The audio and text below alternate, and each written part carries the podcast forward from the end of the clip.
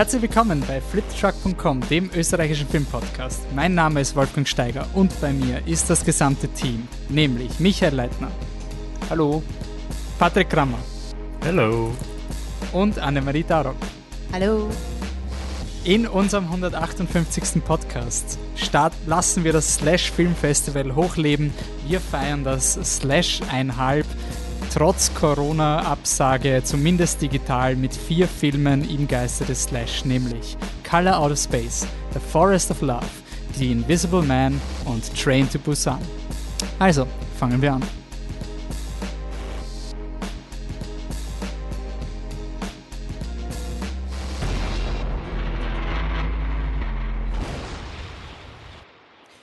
Yay, wir sind wieder da. Wir sind noch in separaten Räumen, wie das die letzten Aufnahmen schon so war.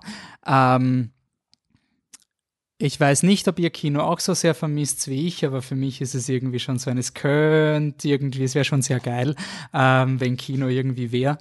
Äh, vor allem ich habe jetzt irgendwie schon durch Corona so realisiert, ich bin schon sehr faul, wenn es um neue Sachen geht und ich brauche das Kino, um mich zu zwingen, neue Sachen zu schauen. Es ist wirklich so, es ist zu Hause einfach nicht so cool. Ich weiß nicht, wie, wie copt ihr gerade mit dem, mit der ganzen Situation?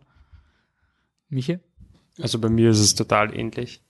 Ähm, ich habe eigentlich auch, wenn ich nicht ins Kino gehe, dann, dann kriege ich so, so wenig mit. Also das war eigentlich eh schon die, die letzten Jahre immer so ähm, wenn ich einen Film im Kino mal verpasst habe, mal abgesehen davon, dass man dann natürlich warten muss, bis er irgendwo verfügbar ist, aber die Chance, dass ich ihn dann überhaupt noch nachhole, also da muss er schon sehr gehypt sein, damit da noch was passiert. Ähm, Kino ist einfach äh, für mich der ähm, absolute Zugangspunkt Nummer eins für neue Filme, ähm, also für neuere Filme. Ansonsten muss ich sagen, daheim tatsächlich mutiere ich auch immer mehr zum Serienschauer, äh, weil es irgendwie es ist das faulere Hobby. Ich weiß auch nicht warum, weil eigentlich investiert man viel mehr Zeit darin. Aber es ist das faulere Hobby. Es ist einfach so, ja, mein Gott, schon halt noch eine Folge. Und dann komme ich drauf, ja, jetzt hast drei Folgen geschaut, das wäre locker auch ein Film gewesen, aber es ist, ist dann immer die, die Serie. Ähm, aber ich muss auch ehrlich sagen, ich habe jetzt ähm, unter den Filmen, ähm, die jetzt so auf Netflix, Amazon Prime, äh, die wirklich ganz neuen Dinge, die rausgekommen sind, habe mich jetzt nicht so abgeholt. Ich gesagt habe, boah, muss ich jetzt unbedingt. Vielleicht habe ich ihn also, verpasst, aber. Also du hast nicht Trolls World Tour nachgeholt, quasi. Zum Beispiel. Zum Beispiel das nicht, nein. Patrick, wie geht's deinen Schaugewohnheiten? Ja, genauso. Also es ist wirklich so, dass man, wenn man mal daheim sitzt und dann ein Film auf einer der Plattformen auftaucht, man sich, ah ja, den wollte ich ja im Kino sehen, habe ihn aber verpasst. Ah, naja, den werde ich sicher mal schauen. Und interessanterweise ist es, dass, dass man dann so eher zufällig über die, die Perlen stolpert, die auf den Plattformen sind. Also da, da liest du dann, dass der Film jetzt rauskommt, ist natürlich urcool sein soll und dann denkst du auch wieder, okay, gut, dann schaut man halt einmal den und geht dann nicht zu dem, den man eigentlich verpasst hat im Kino. Und ja, mich die Serien schauen. Ich bin schon so weit, dass ich mir schon denke, boah, Westworld, 59 Minuten, eine Episode. Ist Depper, das ist jetzt schon viel. schon viel verlangt. Ja. Und da kann ich doch lieber 24 Minuten Folgen schauen, das ist viel kürzer. Genau, dann sitzt du am Boden, schaust 24 Minuten Folgen und spielst nebenbei irgendein Spiel, weil du eh nicht hinschaust, aber der Hintergrundgeräusch ist so schön. Anne, wie geht's dir? Ja, da ich mit mich hier abhänge, ähm, ist es wohl das ungefähr dasselbe, nur dass wenn ich mal allein was schaue, ähm, schaue ich jetzt eher Trash. Also schaue ich mir ähm, ja Ru RuPaul's Drag Race, ähm, Staffel, glaube ich, 10 oder was bin ich schon. Und sonst, jetzt vermisse ich Finger weg. Das hat mir eigentlich sehr gut gefallen. Die Trash-Serie auf, auf Netflix, wo sie nicht pudern dürfen. Super. Und ähm, am liebsten hätte ich wieder sowas. Also ich will jetzt, dass sie noch was Trashiges, ähm, Reality-mäßiges rausbringen. Das wäre jetzt mein Traum eigentlich. Noch für den Rest der Quarantäne.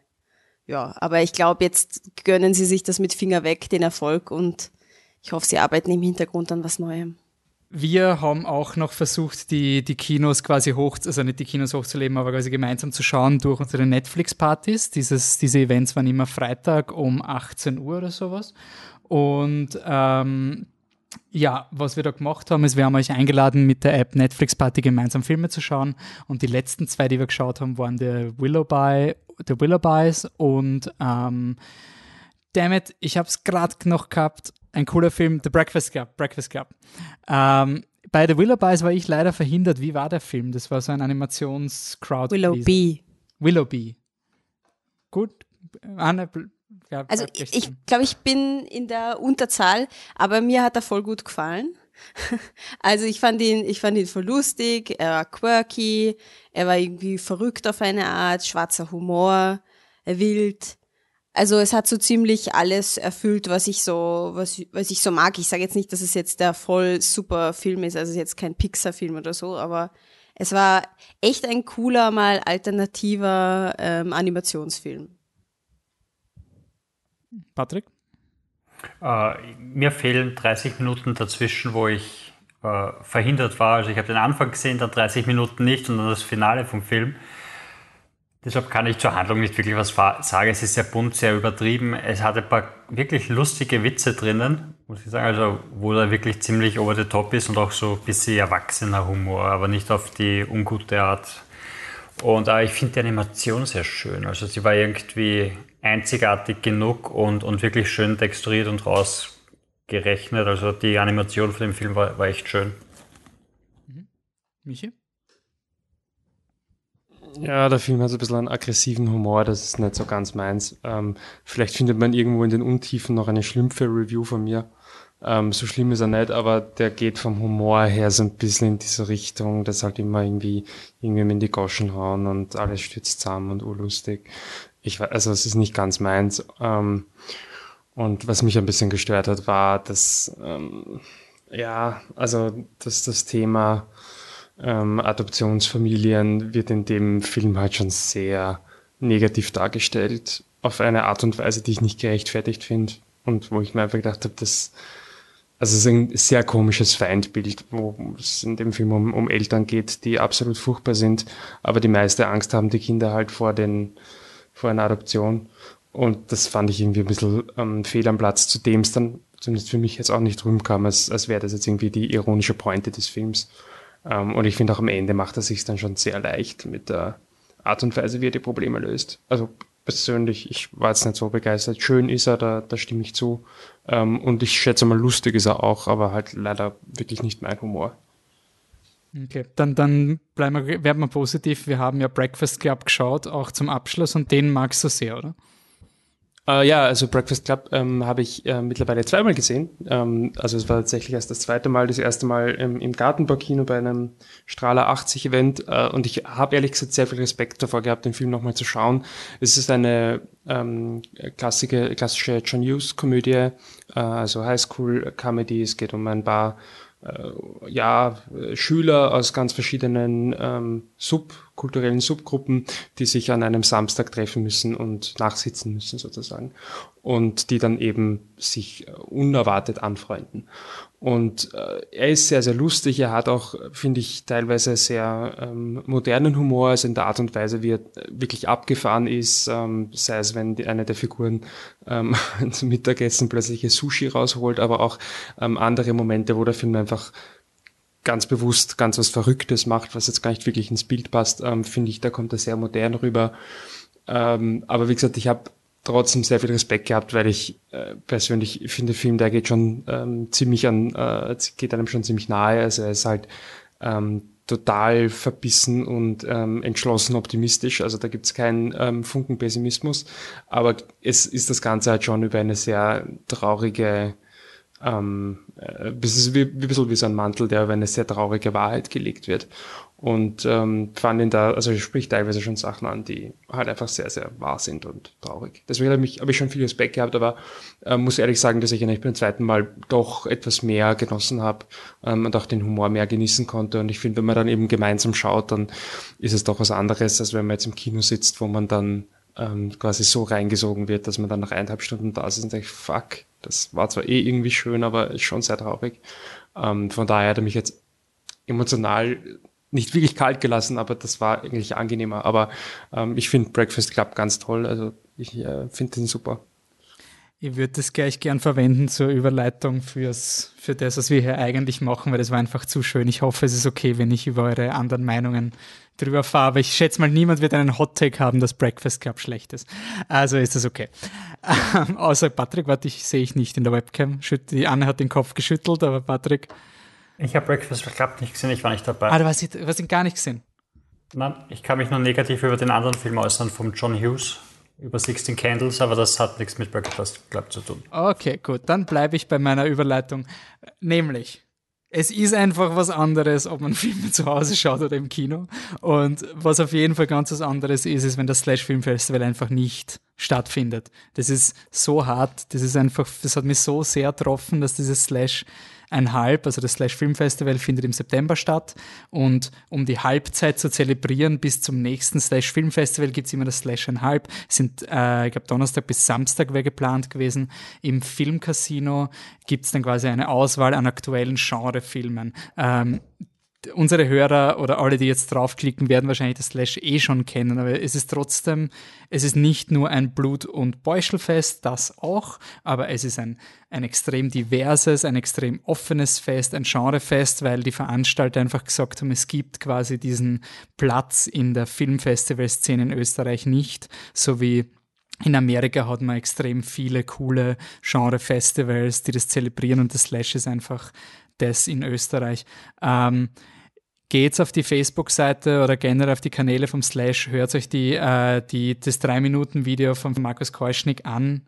Da schwingt so eine Emotionalität mit, dass dieses Festival nicht stattfinden konnte. Und es ist einfach diese, diese kommunale Erfahrung ist so geil. Und das war mein erster Gedanke, wie Corona kommen ist und alles zumacht, war dieses Scheiße Scheiße heißt es, dass es, also nicht nur Slash ein halb, sondern heißt es, dass es kein Slash mehr geben wird. Das ist nämlich nicht so gegeben, dass die finanziellen, vor allem im Kulturbetrieb, dass diese Finanzen für so ein spezielles Nischenfestival da sind.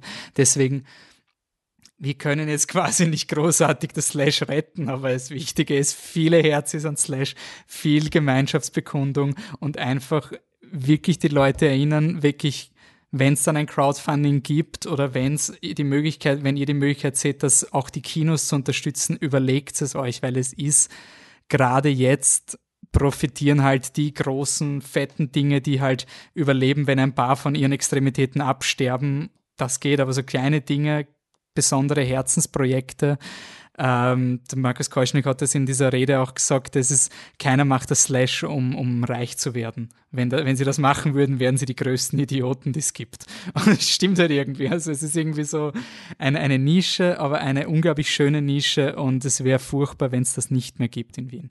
Und deswegen haben wir gesagt, okay, dann gibt es zumindest einen Podcast, wo wir dieses Festival bei uns hochleben lassen, wo wir zelebrieren, was das Slash sein kann. Und was wir gemacht haben, wir haben uns vier Filme ausgesucht die ungefähr das Slash repräsentieren.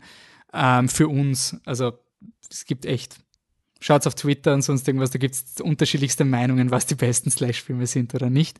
Ähm, aber wir haben uns auf vier Filme geeinigt, die wir heute nach unserem Programm vier Podcastende für Filme quasi ähm, präsentieren. Und der erste Film, den wir ausgesucht haben, ist äh, Color Out of Space von Richard Stanley. Und das ist ein Film, der letztes Jahr im Herbst am Slash gelaufen ist als Surprise-Movie. Es war einer dieser Surprise-Movies, wo sie anscheinend drei Tage vorher noch nicht gewusst hatten, ob sie überhaupt den Film bekommen. Also es war anscheinend wirklich so, so last minute. Und warum ist er geil? Warum ist er am Slash? Äh, es ist eine Lovecraft-Geschichte. Also Lovecraft ist dieser eine Horrorautor, der immer die, Gesch die, die, Geschichten waren immer gleich. Irgendwer findet, ähm, findet irgendwas und das ist so arg, dass er es gar nicht beschreiben kann. Also jede von diesen Lovecraft-Geschichten ist, irgendwer geht, findet eine Pyramide und dann sieht er irgendein Tentakelmonster und das ist so schlimm, dass er gleich mal einen Schlaganfall kriegt, was so arg ist.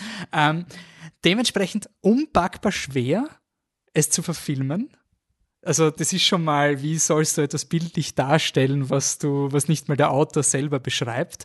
Dann castest du noch äh, Nicolas Cage, weil fuck it, why not? Äh, das heißt, du hast zwei Erfolgsgaranten für einen Film, der automatisch funktioniert, Nicolas Cage und Lovecraft. Und aus irgendeinem Grund haben sie sich jetzt endlich vereint und es hat funktioniert. Wir haben eine gute Lovecraft-Verfilmung. Und wir haben wie immer zu jedem Film ein Soundbite.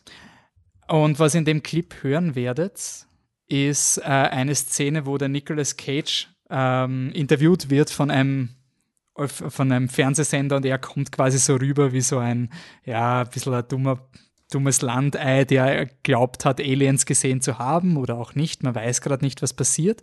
Und gleichzeitig, während die Familie diesen Fernsehbericht schaut oder Nicolas Cage nicht wirklich gut wegkommt, passiert in der Küche so ein bisschen was Ungutes, weil die, die Leute fangen langsam an, ein bisschen abgelenkt und weird zu werden. Und dieses Stimmungspiece kriegt sie jetzt mal akustisch aufbereitet. So the meteorite, which happened to mysteriously disappear before the time my team and I got here. Teresa, can you please get out here? Mr. Gardner, were you sober at the time that this event happened? Uh, well, I mean, I like a bit of bourbon. Um, uh, it comes out of Texas. Oh, for fuck's sake. I was, I was, no, the night before I had a few drinks, but I wasn't, I was, I was sober when I came out. Jack, go get your mother. Okay. Yeah, what part of meteorite you, you not understand?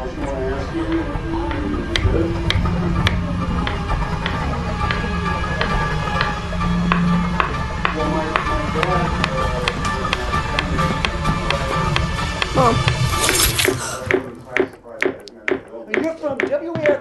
Daddy! Mommy's hurt!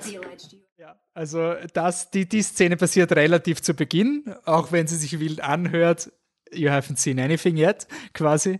Ähm, das ist natürlich nur der Anfang von der Craziness und es ist ein schöner Film, weil man ihn nicht wirklich spoilern kann, weil wenn man weiß, wie Lovecraft funktioniert, die Geschichten sind alle gleich, dann weiß man eh, wie der Film ausgeht. Und es geht nicht darum, wie er ausgeht, es geht einfach um die Weirdness, was da alles passiert. Also ein Meteorit fliegt runter oder ist es vielleicht nur eine Farbe aus dem Weltall und die äh, Alpakas, um die sich der Nicolas Cage kümmert, verhalten sich komisch und die Zeit wird merkwürdig und wo ist die Katze, die man vorher gesehen hat und, und warum sind, sind alle so deppert drauf. Also es ist einfach so ein, ein unglaublich angenehme Decke an, an, an Standard-Weirdness und creepy Weirdness und ähm, wo ich persönlich wirklich überrascht war, weil Lovecraft, es hat bis jetzt keine wirkliche breitenwirksame Lovecraft-Adaption geben. Also es, der Guillermo del Toro hat versucht, Mountains of Madness vor ein paar Jahren wollte er den verfilmen um 200 Millionen Dollar. Hat nie funktioniert. Dann haben wir, hat Guillermo del Toro weitergemacht. Also es ist jetzt wirklich kein, kein Material, was sehr leicht ist. Vor allem, wenn es dann darum geht, dass Raum und Zeit sich krümmt und irgendwas urweird ist, das kann sehr schnell sehr schlecht ausschauen. Ähm, aber ich persönlich habe es richtig so angenehm gefunden. Also für mich wäre wär das, dieser Film wäre so der sichere Slash-Film. Also der, da kriege ich genau, was auf der Packung steht. So, da gehe ich ins Slash rein, ich kaufe mir Karten und, und das ist einfach weird und grauslich und brutal und, und lustig und ich sitze da im Kino und äh, lache mich zu Tode mit den anderen Leuten und dann passieren komische Dinge, passieren grausliche Dinge, dann kreischt jemand. Ähm, ja, hat mir sehr gefallen. Wie ist, ist euch dabei gegangen? Ähm, Anne zum. Also mir gefällt zum Beispiel nicht, wie du den armen Lovecraft die ganze Zeit voll runter machst. Möchte ich jetzt mal einwerfen. Der Brat ist ein Pionier. Ja, nicht alle seine Geschichten sind gleich. Ja, aber sein Pitch war schon dieses Unbeschreibbare. Also er tut sich, also es geht halt in seinen Geschichten schon darum, dass du, dass die Leute auszucken, weil das so arg ist. Und ich glaube halt schon, dass das der Grund ist, warum er so erfolgreich ist, weil er nie erklärt hat, wie Cthulhu ausschaut und sich quasi Leute Jahrzehnte, Jahrhunderte danach noch immer Cthulhu vorstellen können. Er war aber auch ein verdammter Rassist und Sexist und alles und vom Prosa her auch sehr schlecht. Also hochhypen will ich ihn nicht, ich will nur sein, sein, sein Cthulhu hochhypen. Erst. Seine Geschichten gehen unter die Haut. Ich bin jetzt geschockt. Na gut, ich sage ich jetzt was zum Film. Ähm, also, aber du hast schon recht damit, die Adap es ist schwer, eine Adaption zu machen, die visuell ist, wenn du eine Geschichte hast, in der eben so gedeutet wird und, und man einfach nicht genau weiß, wie etwas ausschaut. Ich kann mich noch erinnern, als, als Jugendlich habe ich ein, eine Geschichte als Hörspiel gehört. Vielleicht war das eh das, aber siehst, okay, alle. Geschichten sind vielleicht doch ähnlich. Ähm, irgendwo. Was die eine Geschichte, wo jemand was eh Urarges gesehen hat und es nicht beschreiben konnte? Und dann wahnsinnig wird. Irgendwas ist runtergefallen. Irgendwas im afrikanischen, im afrikanischen Dschungel ist was auf. Na, auf einem Feld. Wurscht. Im Endeffekt war es halt so ein schieres Gefühl, das, das zu hören, auch als Hörspiel, weil, weil es creept dich halt so richtig an und das schafft der Film auf jeden Fall, dass du das, dass du dieses creepy Kribbeln hast. So, du willst wissen, was es ist und gleichzeitig ähm, willst es aber auch natürlich nicht wissen, weil es muss irgendwie schlimm sein. Ich finde gut, dass er die Farbe ähm, so gut hingekriegt hat, diese Farbe, die man nicht beschreiben kann, diese Farbe aus dem Weltall, die ist schon echt echt gut und so kann man sich auch gut vorstellen, dieses komische Magenta, das ist schon schon okay dafür. Ähm, an sich finde ich, es war eine, ist eine sehr gute Lovecraft-Verfilmung, weil es auch ernst nimmt ähm, und, und sich wirklich dem ernst widmet und auch mit der Musik von Colin Stetson das unterstreicht das einfach nochmal, diese Creepiness und, die, und auch so eine schöne Horrorästhetik mit den Blumen und, und, und den Käfern, die halt von diesem komischen Alien da abstammen. Aber ich habe leider eine große Kritik und ähm, es tut mir eh leid, aber Nicolas Cage, fuck man. Na, Gott, warum? Das passt überhaupt nicht. Nicolas Cage spielt, als wäre er in einem Trashfilm, aber das ist kein Trashfilm. Das ist kein Trashfilm. Dieser Film nimmt H.P. Lovecrafts Werk total ernst. Er nimmt dieses, diesen Text ernst und er versucht ganz ernsthaft, eben mit der Musik, mit der Ästhetik, mit der Animation, mit allem, das ganz ernsthaft irgendwie umzusetzen. Und dann setzt du jemanden rein, der glaubt, er musste jetzt durchrennen wie durch einen Trash-Film. Und das fand ich war so ein Kontrast und, und so ein Bruch, dass mich das jedes Mal, wenn der Nicolas Cage auftaucht ist, hat mich das so rausgehaut, weil einfach der Ton vom Film nicht das ist, wo, finde ich, der Nicolas Cage mitgespielt hat. Der Nicolas Cage hat in einem Horror, in einem Horror-Trash-Film mitgespielt. Und nur weil Body Horror vorkommt in Color Out of Space, ist es kein Trash-Film. Also weiß nicht, vielleicht hat er sich gedacht, naja, weil so eklige Dinge vorkommen, ist es jetzt Trash, aber ist kein Trash. Also das hat mich sehr wütend gemacht, weil es mich jedes Mal rausgehauen hat. Vor allem als er immer verrückter und verrückter wurde, wurde es immer übertriebener und dann hat er, hat er auch noch geflucht und es war, es war, wurde immer trashiger, seine Performance wurde sein immer Akzent trashiger. wurde immer ärger. Also sein Ja. Nein, sein Akzent ist überhaupt von A nach B geguckt, also er hat vier Akzente gehabt in dem Film. Na, also der Nicolas Cage größter Kritikpunkt fürchterlich. Komplett rauskaut, ja. Patrick? Ich habe auch viel Spaß gehabt. Ich würde mich ein bisschen stören an diesem, das ist das schöne, ruhige Film zu Slash, was du vorher gemeint hast. Du hast nicht ruhig gesagt, aber angenehmer Film, weil ich fand den Film überhaupt nicht angenehm. Also, also Nein, nein, nein. Ich, ich war komplett, also wirklich, ich habe von, von der ersten Minute, wie dieses Licht auftaucht ist und diese Blumen kommen sind, habe ich wirklich Angst gehabt um jeden einzelnen Charakter in dem Film, weil du, du merkst sofort, dass äh, da gibt es keine Stützräder. Also jeder von denen könnte wirklich jederzeit sterben. Und, und es können wirklich grindige Sachen zu ihnen ganz schnell passieren. Äh, zu Nick Cage, ja, eh. Ich finde es lustig, dass er, dass er so, so komplett normal angefangen hat. Also er hat so, so den, den normalen Schauspieler gemimt und dann hat er irgendwann einmal so fünf Minuten Nick Cage rauslassen.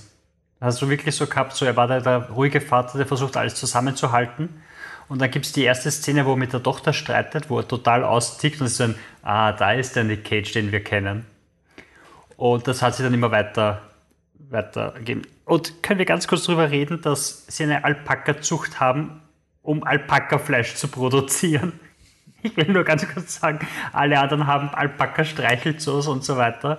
Und er hat eine Alpaka-Zucht, weil Alpaka-Fleisch. Und anscheinend ist es in Amerika, hat es einen Alpaka-Hype gegeben, wo ur viele Leute Alpakas gekauft haben, wegen der Wolle und wer weiß was allem. Und dann draufgekommen sind, dass die Viecher so teuer zu erhalten sind, dass sie keinen Gewinn damit machen können. Das heißt, die haben auf einmal ur viele Viecher gehabt in ihrem Garten, die sehr teuer sind zu erhalten, ohne dass sie Geld einbringen. Und dann haben ziemlich viele Leute andere Wege gesucht, aus, mit Alpaka Geld zu machen. Und bei Nick Cage war es anscheinend Alpaka-Fleisch. Und Ah, so, also der Film hat ja, hat ja glaube ich, ein, ein relativ geringes Budget. Also ich habe mir den Regisseur angeschaut, der hat davor nicht, also Richard Stanley hat davor nicht wirklich was gemacht. Er hat Kurzfilme gemacht. Brave von 1994 und Replace von 2017, was auch immer das für Filme sind. Also nicht so viel. Und von dem her war wenig, also wenig Budget und dafür haben die Effekte doch relativ gut ausgeschaut. Also sie haben zwar manchmal so diesen, diesen billigen CGI-Effekt gehabt, wenn sie zwischen Horror, äh, Body Horror und, und praktischen Effekten nochmal umgewechselt haben. Aber trotzdem dafür, dass der Film sicher nicht viel Geld kostet hat, war es ziemlich beeindruckend. Weil die Dinger waren wirklich grindig. Also egal was, was da an Body Horror ähm, Bildschirm war, ob es die Alpakas waren nach einer Zeit oder was immer mit, mit der Familie passiert, das war wirklich alles sehr, sehr ekelhaft. Also ich habe auch, also ich habe auch viel Spaß gehabt, den Film zu schauen und genau was der Wolfi vorher gesagt hat, also das mit einem Publikum zu sehen, wäre wirklich, wirklich cool gewesen. Ja, also ich habe hab mich wirklich geärgert beim letztjährigen Slash, wie ich gehört habe, das wäre der Surprise-Film gewesen. Ein Nick Cage Lovecraft-Film. Es ist irgendwie so, ja. Michael? Ja, aber wenn du Pech hast, kriegst du halt Eh, Mandy. Also, Boah, also erste Hälfte. Ja, erste Hälfte von. Ich habe, ich hab, wie ich einen Trailer vor- zu dem gesehen habe, habe ich mir wirklich gedacht, so, oh je, das ist wie die erste Hälfte von Mandy, das wird hart. Und da war ich urhappy, dass er so straightforward erzählt und sich nicht in diesen 70er Jahre psychedelischen Scheiß verliert, wo du einfach nur sagst, ja, ja, okay, gut, also Synthesizer, Musik und Neonfarben cool, sondern dass er da wirklich immer vorgeht und dass er so lustige Sachen hat oder so, so Bytes daneben, also so wirklich durchdachte Dinge wie die Bürgermeisterin, die es immer noch sauer ist, weil er ihr die Ranch nicht verkauft hat und deshalb hilft sie ihm einfach nicht, wenn er Hilfe braucht. Und sauer ist, dass er anscheinend den, den, den Meteoriten gestohlen hat, weil sie mit dem, mit dem TV-Team kommt und der Stoner, der im Wald lebt und so ein Scheiß. Habe ich alles sehr, sehr lustig gefunden. Michael, du hast noch nichts zum Film gesagt? Ja, also ich habe, ähm, muss ich sagen, relativ lang ähm, ziemlich viel Appreciation gehabt für diesen Film. Also es ist einer dieser Filme, wo ich ähm, mir schon gedacht habe, das ist jetzt nicht unbedingt der Film, der mich jetzt so arg abholt, aber ich fand die Art und Weise, wie er das erzählt und ähm, auch wie er produziert ist, schon ziemlich cool. Also äh, auch die Art und Weise eben der ja, Special Effects, beziehungsweise teilweise sind ja auch, es ist ein ganz simples Spiel mit den Farben, das er, finde ich, sehr, sehr cool macht. Die Musik vom, ähm, genau, Colin Stetson kennt man vielleicht noch vom Hereditary Soundtrack, ähm, fand ich auch wirklich ähm, sehr, sehr passend und hat ihm einen, einen tollen Groove gegeben. Ähm, ich muss aber sagen, dass er zum einen, ähm, also ich weiß nicht, ob ich widersprechen will, aber ich kann nur sagen, dass ich es ganz anders empfinde. Ich weiß, oder ich weiß nicht, aber ich glaube, dass ich den Film viel, viel, viel weniger mögen würde, hätte ich in einem Slash-Filmfestival gesehen, ähm, weil genau das passiert wäre, was worauf ihr quasi hypen, das ja auch okay ist, ähm, dass dann alle quasi lachen und voll abgehen und so. Und ich weiß genau, das, das ist halt überhaupt nicht meins. Und ähm, das wäre sowas, hätte mich voll rausgehaut. Und dieser Vibe dieses, des Films, quasi diese humoristische Seite, war einfach das, was mich einfach überhaupt nicht abgeholt hat. Und ich weiß genau, ich sitze dann im Kino mit den ähm, Slash-Film-Festival-Leuten, die alle sich ur abhauen, wenn Nicolas Cage overacted und ich denke nur, ähm, von daher glaube ich, dass es für mich sogar gescheiter war, den quasi ähm, zu Hause sehen zu müssen. Ähm, und wie gesagt, das war wirklich sehr lang bei mir, ähm, viel Appreciation dafür in dem Film. Ich habe aber gegen Ende gemerkt, dass er mich halt emotional unfassbar kalt gelassen hat. Also war wirklich am Ende mir sowas von wurscht. Also ich war wirklich so froh, als er dann vorbei war, weil ich dachte, es ist mir vollkommen egal. Also ich finde die Art und Weise auch, ja klar, du hast ja gesagt, die Story ist recht simpel und so, aber trotzdem, ähm, wenn man es jetzt ähm, ganz äh, von außen betrachtet, was dann wirklich passiert und welche Entscheidungen Charaktere treffen müssen, Es ist schon alles sehr hart egal. eigentlich. Ja, aber es ist, finde ich, irgendwie alles egal, was in dem Film auch ein bisschen passiert. Also dadurch, dass sie eh doomed, doomed from the beginning sind, schaust du Schon, ihnen aber halt es zu. gibt, Genau, aber es gibt ja schon solche Momente, die theoretisch, glaube ich, sehr, sehr bitter sein sollten und das war mir einfach wirklich wurscht und ich habe mir gedacht, ja, jetzt sterbt alle, dann ist es vorbei. Also mich hat er gegen Ende wirklich verloren, ähm, obwohl ich ihn, ich finde ihn schon gut, ähm, aber wie gesagt, da hat bei mir dann der Hype doch sehr nachgelassen und was ich halt, also ich würde das mit das Thema Nicolas Cage, naja, ich würde halt sagen, dass es eine, eine fast schon wie eine künstlerische Entscheidung ist. Also der Part hat eh gemeint, am Anfang spielt er normal, was ich irgendwie lustig fand, weil ich habe ähm, vor allem, in, ähm, also bevor wir den Film geschaut haben, hat der, der Patze kurz mit uns drüber geredet und gemeint, dass es so arg ist, wie der Nicolas Cage hin und her switcht und das ist, also das sehe ich ganz genauso. Ähm, was ich irgendwie lustig fand, also wenn er normal spielt, spielt er eigentlich nicht wahnsinnig gut. Also das ist so sowas von 0815, ähm, da kannst du wirklich gegen jeden Schauspieler dieser Welt austauschen und dann dreht er halt den Schalter um und spielt einfach Scheiße. Und also ich, ich meine, wahrscheinlich ein gewolltes Scheiße, wie gesagt, eine künstlerische Entscheidung, dass man so spielt und dass man das ist overacted. Aber ich habe mich schon, also ich kenne nicht viele Nicolas Cage-Filme, es gibt sicherlich bessere Rollen von ihm, aber da habe ich mich schon gefragt, hui, also wenn das, das jetzt das ist, worum es den Hype gibt, das kann ich jetzt nicht ganz nachvollziehen. Ähm, und das hat mich auch, ehrlich gesagt, ziemlich rausgehauen, das hat mich auch einfach einfach genervt. Also Nicolas Cage ist mir auf den Nerven gegangen. Ähm, aber wie gesagt, für mich war es einfach so, dass ich ihn wirklich ähm, appreciate und ähm, dass ich das einfach cool finde, was der Film macht. Ähm, wohl wissend, dass das nicht meins ist und dass das ähm, im Kino bei mir wahrscheinlich arg nach hinten losgegangen wäre. Darf ich da kurz einhaken? Ich hätte zwei Anmerkungen. Einerseits zu dem Kinoerlebnis Slash. Ich glaube, es kommt ganz drauf an, wie schnell du in einem Film drinnen bist, ob das am Slash funktioniert oder nicht. Also wenn du mit dem Film quasi mitgehst, dann kannst du einsteigen auf dieses Publikums-Appreciation-Gruppenerlebnis, was du hast. Und wenn es nicht ganz so funktioniert, dann stört es dich voll, wenn alle anderen so abgehen und du da hockst und dir denkst, was soll das? Wir haben da der Immortal Thousand Blaze oder so einen Scheiß geschaut. Bist du deppert. Den haben die Leute drei Stunden Bullshit äh, die Leute im Saal sind irgendwie voll abgegangen, haben ihn urleibend gefunden und lustig und haha, jetzt schlagt er wem äh, auf dem Arm und der Arm, Arm fällt ab und sowas und wir waren einfach überhaupt nicht im Film drinnen und haben alles furchtbar gefunden. Also dieses, dieses entweder das Publikum hilft dir oder es zerstört dir den Film, das ist beim Slash immer eine Gefahr. Deshalb, ja, verstehe ich, was du da meinst. Und den zweiten Punkt habe ich, ah ja, genau, das, das Emotionale beim, beim Body Horror ist bei mir auch immer so ein Problem. Ich, ich weiß nicht, ob es euch immer so geht, aber mir geht es immer so, wenn sie dann wirklich so monströs entstellt sind, dann, dann verliere ich auch immer die emotionale Komponente. Weil das Ekelhafte ist für mich immer der Anfang, wenn sie anfangen zu transformieren und du quasi noch, noch mitleben kannst wie knapp sie quasi an ihrem vorigen Selbst war, dass du so liebst. Also die Fliege zum Beispiel, wenn, wenn er anfängt zu transformieren, ist viel schlimmer, als wenn er dann dieses komische Viech am Ende ist. Und, und also ich persönlich habe immer denselben Effekt, den du hast, dass ich, ähm, dass mir die emotionale Bindung dann irgendwann im Grindigkeitsfaktor Body Horror verloren geht. Mhm. Und du meinst, hat der Film das gut gemacht oder schlecht gemacht? Ähm, ich wollte nur zu Michi sagen, ähm, gegen Ende Emotion den Figuren gegenüber war auch nicht mehr wirklich da. Die war eher am Anfang und in der Mitte vom Film da. Und wie es dann immer crazier wird, also ich verliere einfach meine Emotion Nick Cage gegenüber, wenn er dann Ketten im Haus spannt, um seine äh, Kinder einzusperren. Das ist dann so, ja, okay, gut, also es ist ein Punkt erreicht, wo er so crazy ist oder wo alle so crazy sind, dass du irgendwie keine Sympathie mehr mit dem Charakter hast. Auch wenn es schlimm ist, was ihm passiert ist. Dasselbe mit der Mutter. Also irgendwann ist es dann so, so entartet und so entstellt, dass du denkst, ja, es war eh schlimm, jetzt ist nur noch grindig. stop it, stop it already.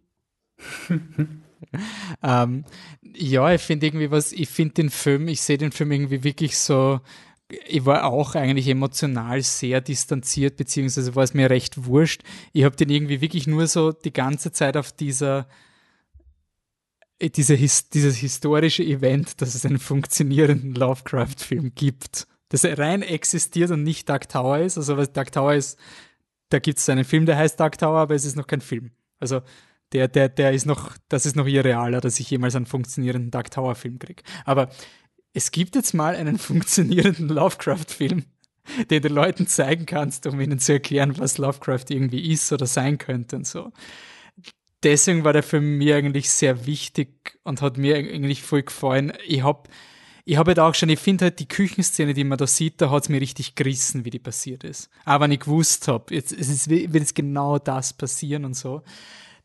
Kurzzeitig hat mir der Body Horror dann verloren. Wie es dann mit der Familie passiert ist, war es dann so, holy shit, das ist schon arg und grauslich.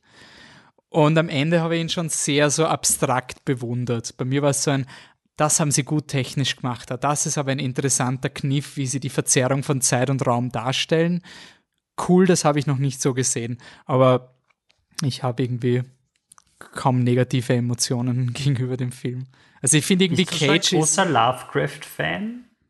Weil ich naja, habe den Eindruck gehabt, dass du ihn eigentlich nicht magst, aber halt Ich liebe seine, es, Cthulhu und solche Rolle Sachen. Nein, also Geschichte. die ganze, die gesamte Cthulhu-Mythologie ist so geil. Sorry, das prägt, das prägt dieses ganze Giga-Alien- das kommt ja, der, der Giga, seine Zeichnungen, diese ganzen surrealistischen Dinge haben ja auch das Necronomicon zitiert. Du kommst einfach in dieser, in dieser weirden Welt nicht an, an Lovecraft vorbei. Stephen King ist ein ja, Schüler von Lovecraft. noch nicht, dass man, dass man Lovecraft mag.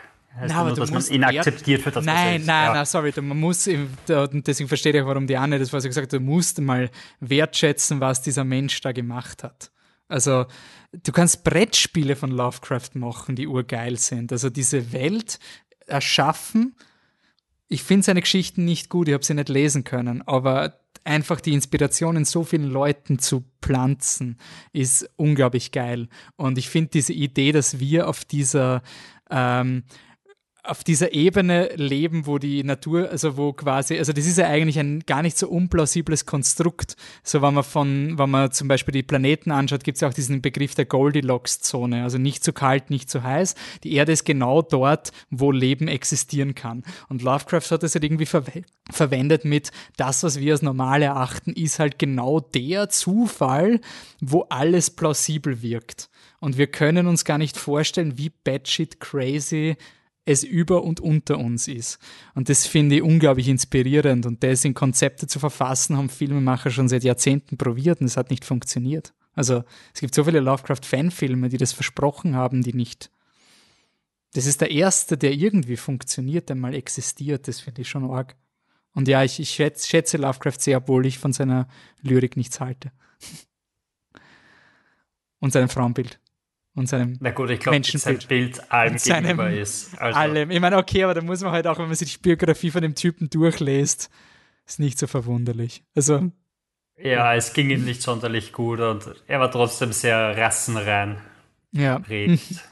Also, ja. Aber es, es ist halt diese historische Linse, durch die man es anschauen muss. Man kann wirklich sagen, furchtbar, furchtbar, furchtbar, nicht furchtbar. Und man darf ihn halt nicht dadurch glorifizieren quasi, also man darf das nicht entschuldigen. Aber ja, wir, ich würde sagen, wir verwenden das Festival-Rating, oder? Das haben wir bis jetzt immer bei Festivals gemacht, dass wir kein fixes Rating geben und da das ja das Slash ist und es ja voll stattfindet und so, lassen wir das so.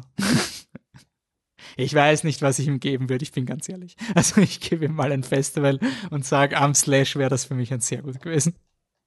Ich glaube aber auch, dass ich ihm sehr gut geben würde, einfach weil das Erlebnis, ihn zu schauen, trotzdem funktioniert hat, obwohl jetzt die Surroundings nicht da waren. Also ich habe den Film auf meiner Couch geschaut und war trotzdem sehr, oh Gott, oh, das wird jetzt schon sehr grindig, oh Gott, was ist das? Also allein, dass er, dass er echte Emotionen in einem auslöst und wenn es nur Graus ist, ist schon ziemlich stark dafür, auch wenn er dann am Ende abstrahiert, wie ihr gesagt habt, war das mhm. Erlebnis, ihn zu schauen, trotzdem zumindest prägsam genug für ein sehr gut. Bei mir. Was? Unge ungefähr Abschätzung, Michi, Anne, was wäre es bei euch? Empfehlenswert. Ja, empfehlenswert. Ja. Okay. Aber wie gesagt, das ist eh Festival-Rating, also so, so sind wir ja nicht. Uh, speaking of Festival-Ratings und so, wir haben das, also wir gehen jetzt gleich zum nächsten Film. Ich wollte nur kurz noch erwähnen, so ein paar Anekdoten, weil wir haben das ja auf Social Media auch geteilt und auch das Slash hat uns geteilt, danke dafür. Und wir haben da immer eure Meinungen eingeholt zu den Filmen. Ähm, zu Color Out of Space hat es noch keine direkten Rückmeldungen gegeben. Äh, zum nächsten Film aber schon, da werden wir dann noch drauf eingehen, nämlich The Forest of Love. Äh, Love, Love, Love. Nicht, nicht Love im Sinne von Lachen, österreichisch ausgesprochen, sondern Liebe. ich kann das TH nicht sagen. Meine Englischlehrerin hat mir immer niedergemacht und dann sage ich immer The Forest of Love und man glaubt irgendwie, dass da irgendjemand im Wald steht und lacht. Ähm, also, der Wald. Was auch im Film passiert, ne? Okay. Ich habe nicht gesehen. Oh je. okay. Um, The Forest of Love um, ist deswegen in unserem Programm, weil es beim Slash, es gibt immer das Slash Asia, weil auch Slash selber gesagt hat, sie sind irgendwann draufgekommen, wir haben da so eine weirde Schnittmenge zwischen Genrefilm und, und asiatischen Film äh, und die wollen wir eigentlich bespielen. Und deswegen hat es dann in den letzten Slash auch immer schon diese ähm, Asia-Fraktion im Programm gegeben. Äh, und Sion Sono ist äh, uns ein Begriff, weil ja nach dem Motto Länge ist kein Argument, oder wie ist das Zitat von der Anne? Mhm. Ähm, Anne, die Bühne ist frei für dich für The Forest of Love. Ähm, wir werden ein Soundbite spielen, aber ihr werdet es nicht verstehen, weil es auf Japanisch ist. Und ich, deswegen weiß ich auch nicht, was vorkommt, weil er mich jetzt geschnitten. Aber hey, damit ihr ein Feeling für den Film bekommt, spielen wir es jetzt. 村田城です 結婚してほしい。この男知ってる？この男やばい。やばい。村田特製通電棒人生ってジョークだよ。俺にとって壮大なジョーク。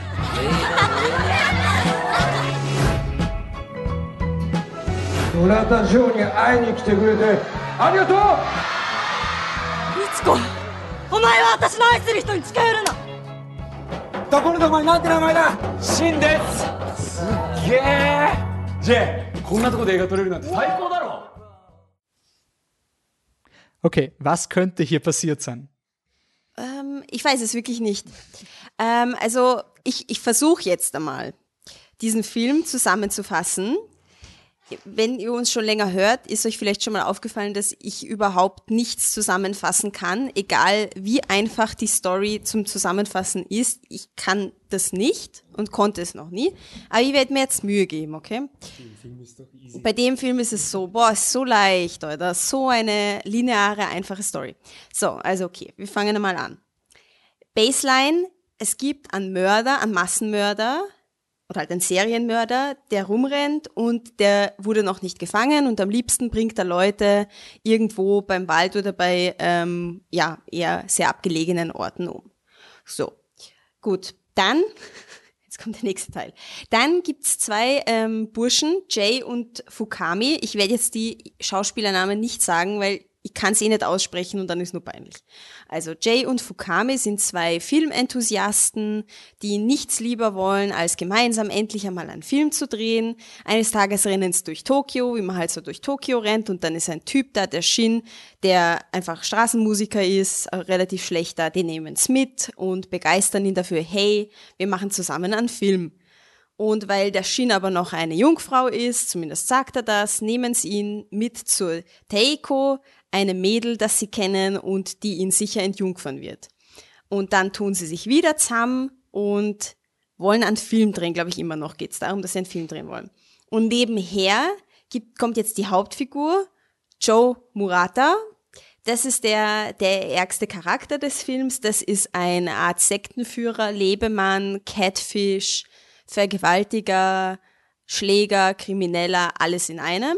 Ein mittelalter Mann der vor allem es auf Frauen abgesehen hat, im Sinne von, er hintergeht sie, er, äh, alle verlieben sich in ihn, versteht kein Schwein, aber alle Frauen verlieben sich in diesen Typen und ähm, ihnen kommt vor, dass dieser Joe Murata der Mörder sein könnte. Und das finden sie halt irgendwie voll interessant und wollen einen Film über den Joe Murata drehen, vor allem weil der halt so charismatisch ist und dann rennen dem halt die ganze Zeit nach und dann gibt's noch die Mitsuko, die mit der Taiko auf der Mädchenschule zusammen war und ja, im Endeffekt so, Bottomline, eine Gruppe von jungen Leuten verfallen diesem Typen irrsinnig, also dem Joe Murata irrsinnig, folgen dem, wollen einen Film über den drehen, der checkt das und macht mit ihnen gemeinsame Sache in im Sinne von, er übernimmt diese kleine Sekte und führt die durchs Leben. Und ja, also das, ihr glaubt jetzt, wenn ihr den Film aufdreht, das kommt auch so, wie ich das jetzt erklärt habe. Ich glaube, ich habe es ziemlich gut erklärt. Aber nein, also das ist überhaupt nicht linear, es ist überhaupt nicht leicht verständlich, es ist mehr ein, ein Wirbel aus Wahnsinn, aus Brutalität, aus, aus Kriminalität und es ist mehr wirklich, also es ist wirklich ein Film wie jemand eine Sekte aufbaut und du checkst nicht, warum die Leute ihm verfallen. Aber ich meine, ich glaube, im echten Leben ist es auch so, dass du meistens, dass man jetzt, wenn man von außen betrachtet, checkt man auch nicht, warum die Leute dem Sektenführer verfallen sind oder einem anderen Sektenführer. Wenn man nicht dort war, wenn man nicht irgendwie empfänglich ist, wird man das wahrscheinlich nicht verstehen von außen, aber gibt's ja auch im wahren Leben. Ähm, ist er so gut wie andere äh, Sion Sono Filme? Will gleich vorweg sagen, nein, finde ich, finde ich nicht. Es ist vor allem so, dass er zu lang ist. Und das sage ich bei einem Filmemacher, der Love Exposure gemacht hat, der viereinhalb Stunden lang ist und den ich geschaut habe und der großartig war. Und die, bei diesem Film hat man wirklich das Gefühl, ähm, dass hier einfach niemand mehr drüber geschaut hat, dass er selber nicht mehr drüber geschaut hat. Das ist wie wenn ich an, an sehr langen Artikel schreibe. Ich bin auch sehr schlecht im Korrektur lesen und so. Und oft, wenn ich es irgendwann einmal später lese, denke ich mir, ja, den Teil hättest du da weglassen können und so. Und ich glaube, das hat der Sion Sono nachher nimmer gemacht. Ich glaube, der hat sich halt voll gegönnt, dass er wieder mal zwischendurch einen Film macht, weil der haut die Filme heraus, wie nur geht. Und hier war es so, ja, den hau ich halt auch aus. Und er kann es halt auch, aber hier es fehlt einfach wirklich irgendwie die Struktur. Manche Szenen sind einfach zu lang. Er wiederholt sich die ganze Zeit und und widerspricht sich auch uroft und es ist eine Gönnung, weil weil er halt es auch kann und irgendwie dich emotional trotzdem in seinen Bann gezogen hat, aber gleichzeitig weißt du halt einfach, es ist zu lang, Szenen sind zu lang und ähm, was aber ganz interessant ist und wo man dann halt auch darüber diskutieren kann, ob er, ob Sion Sono ein schlechter Mensch ist, weil er diese ganzen Sachen in einen Film haut, also die ganze Gewalt gegen Frauen, Brutalität, irgendwie dieser Psychoterror, der da abbrennt. Aber ich, er spielt halt immer schon gern damit, ähm, Gegensätze in seinen Film reinzuhauen. Also quasi er, er feiert das, wenn Leute ihr Trauma aufarbeiten und drüber hinwegkommen und er traumatisiert die Leute dann wieder gleich. Äh, wenn sie ihr Leben in die eigene Hand nehmen und dann wieder komplett abgeben. Also er, er feiert in seinen Filmen immer diese Gegensätze und stellt die immer gegenüber und lässt sie gegeneinander kämpfen, wie in diesen Arcade-Spielen, so hier dein Leben versus dein Sektenführer und schauen wir mal, wie die beiden, wer gewinnen wird und so. Also es ist wirklich so eine Beobachtung. Aber wo ich halt irrsinnig ähm, Respekt habe, ist, dass du trotzdem dabei bleibst. Vielleicht bei dem Film tut man schon ein bisschen abschwirren mit den Gedanken, weil es halt eben manche Szenen nicht so, nicht so knackig und, und, und einfach dich nicht mehr dann behalten können, an, an der Strippe behalten können, aber an sich ist es halt wirklich eine Tour de Force, die aber nicht nur deswegen eine Tour de Force ist, weil es irgendwie eine Chance ist und du denkst, Gott, wann hört das endlich auf, sondern es ist eine gewollte Tour de Force und das ist sehr gut. Nur, dass du am Ende das Gefühl hast, du hast zu lang Computer spielt. Kennst du dieses Gefühl, wenn ihr, wenn ihr wirklich lang Computer spielt, bis in die Nacht und am Ende fühlst dich schon so, als wärst du von der Welt irgendwie abgestoßen worden und du willst nur noch schlafen, aber du weißt, du kannst nicht schlafen, weil es uranstrengend ist. Also dieses überforderte Gefühl. So fühlst du dich nach diesem Film. So, Meinungen. Äh, nur eine Frage. Dieser Film ist ja ähm, für Netflix, also eine Netflix-Produktion, oder? Also es ist quasi, das wollte ich nur, nur hinschicken, Sion Sono war oft am Slash Film Festival. Das war aber kein Film, der im Slash jemals gelaufen wäre, weil ähm, es eine Netflix-Produktion ist, aber ihr könnt ihn zu Hause schauen, deswegen haben wir ihn drinnen. Ähm, Patrick, was sagst du zum Film? Hast du schon überhaupt einen Sion Sono schon mal gesehen? Ist es dein erster? Ja, ja, wir haben ja für den Podcast haben wir einen Sion Sono geschaut auf Annes Wunsch hin. Ich weiß nicht mehr, welches war, der mit dem Fisch. Coldfish? Genau, Coldfish, sage ich ja. Äh, der war, ich glaube, das war einer seiner, seiner früheren Werke. Man hat gemerkt, äh, wenig Budget, aber storymäßig, also einfach interessant, obwohl man merkt, dass er einfach überhaupt kein Geld gehabt hat.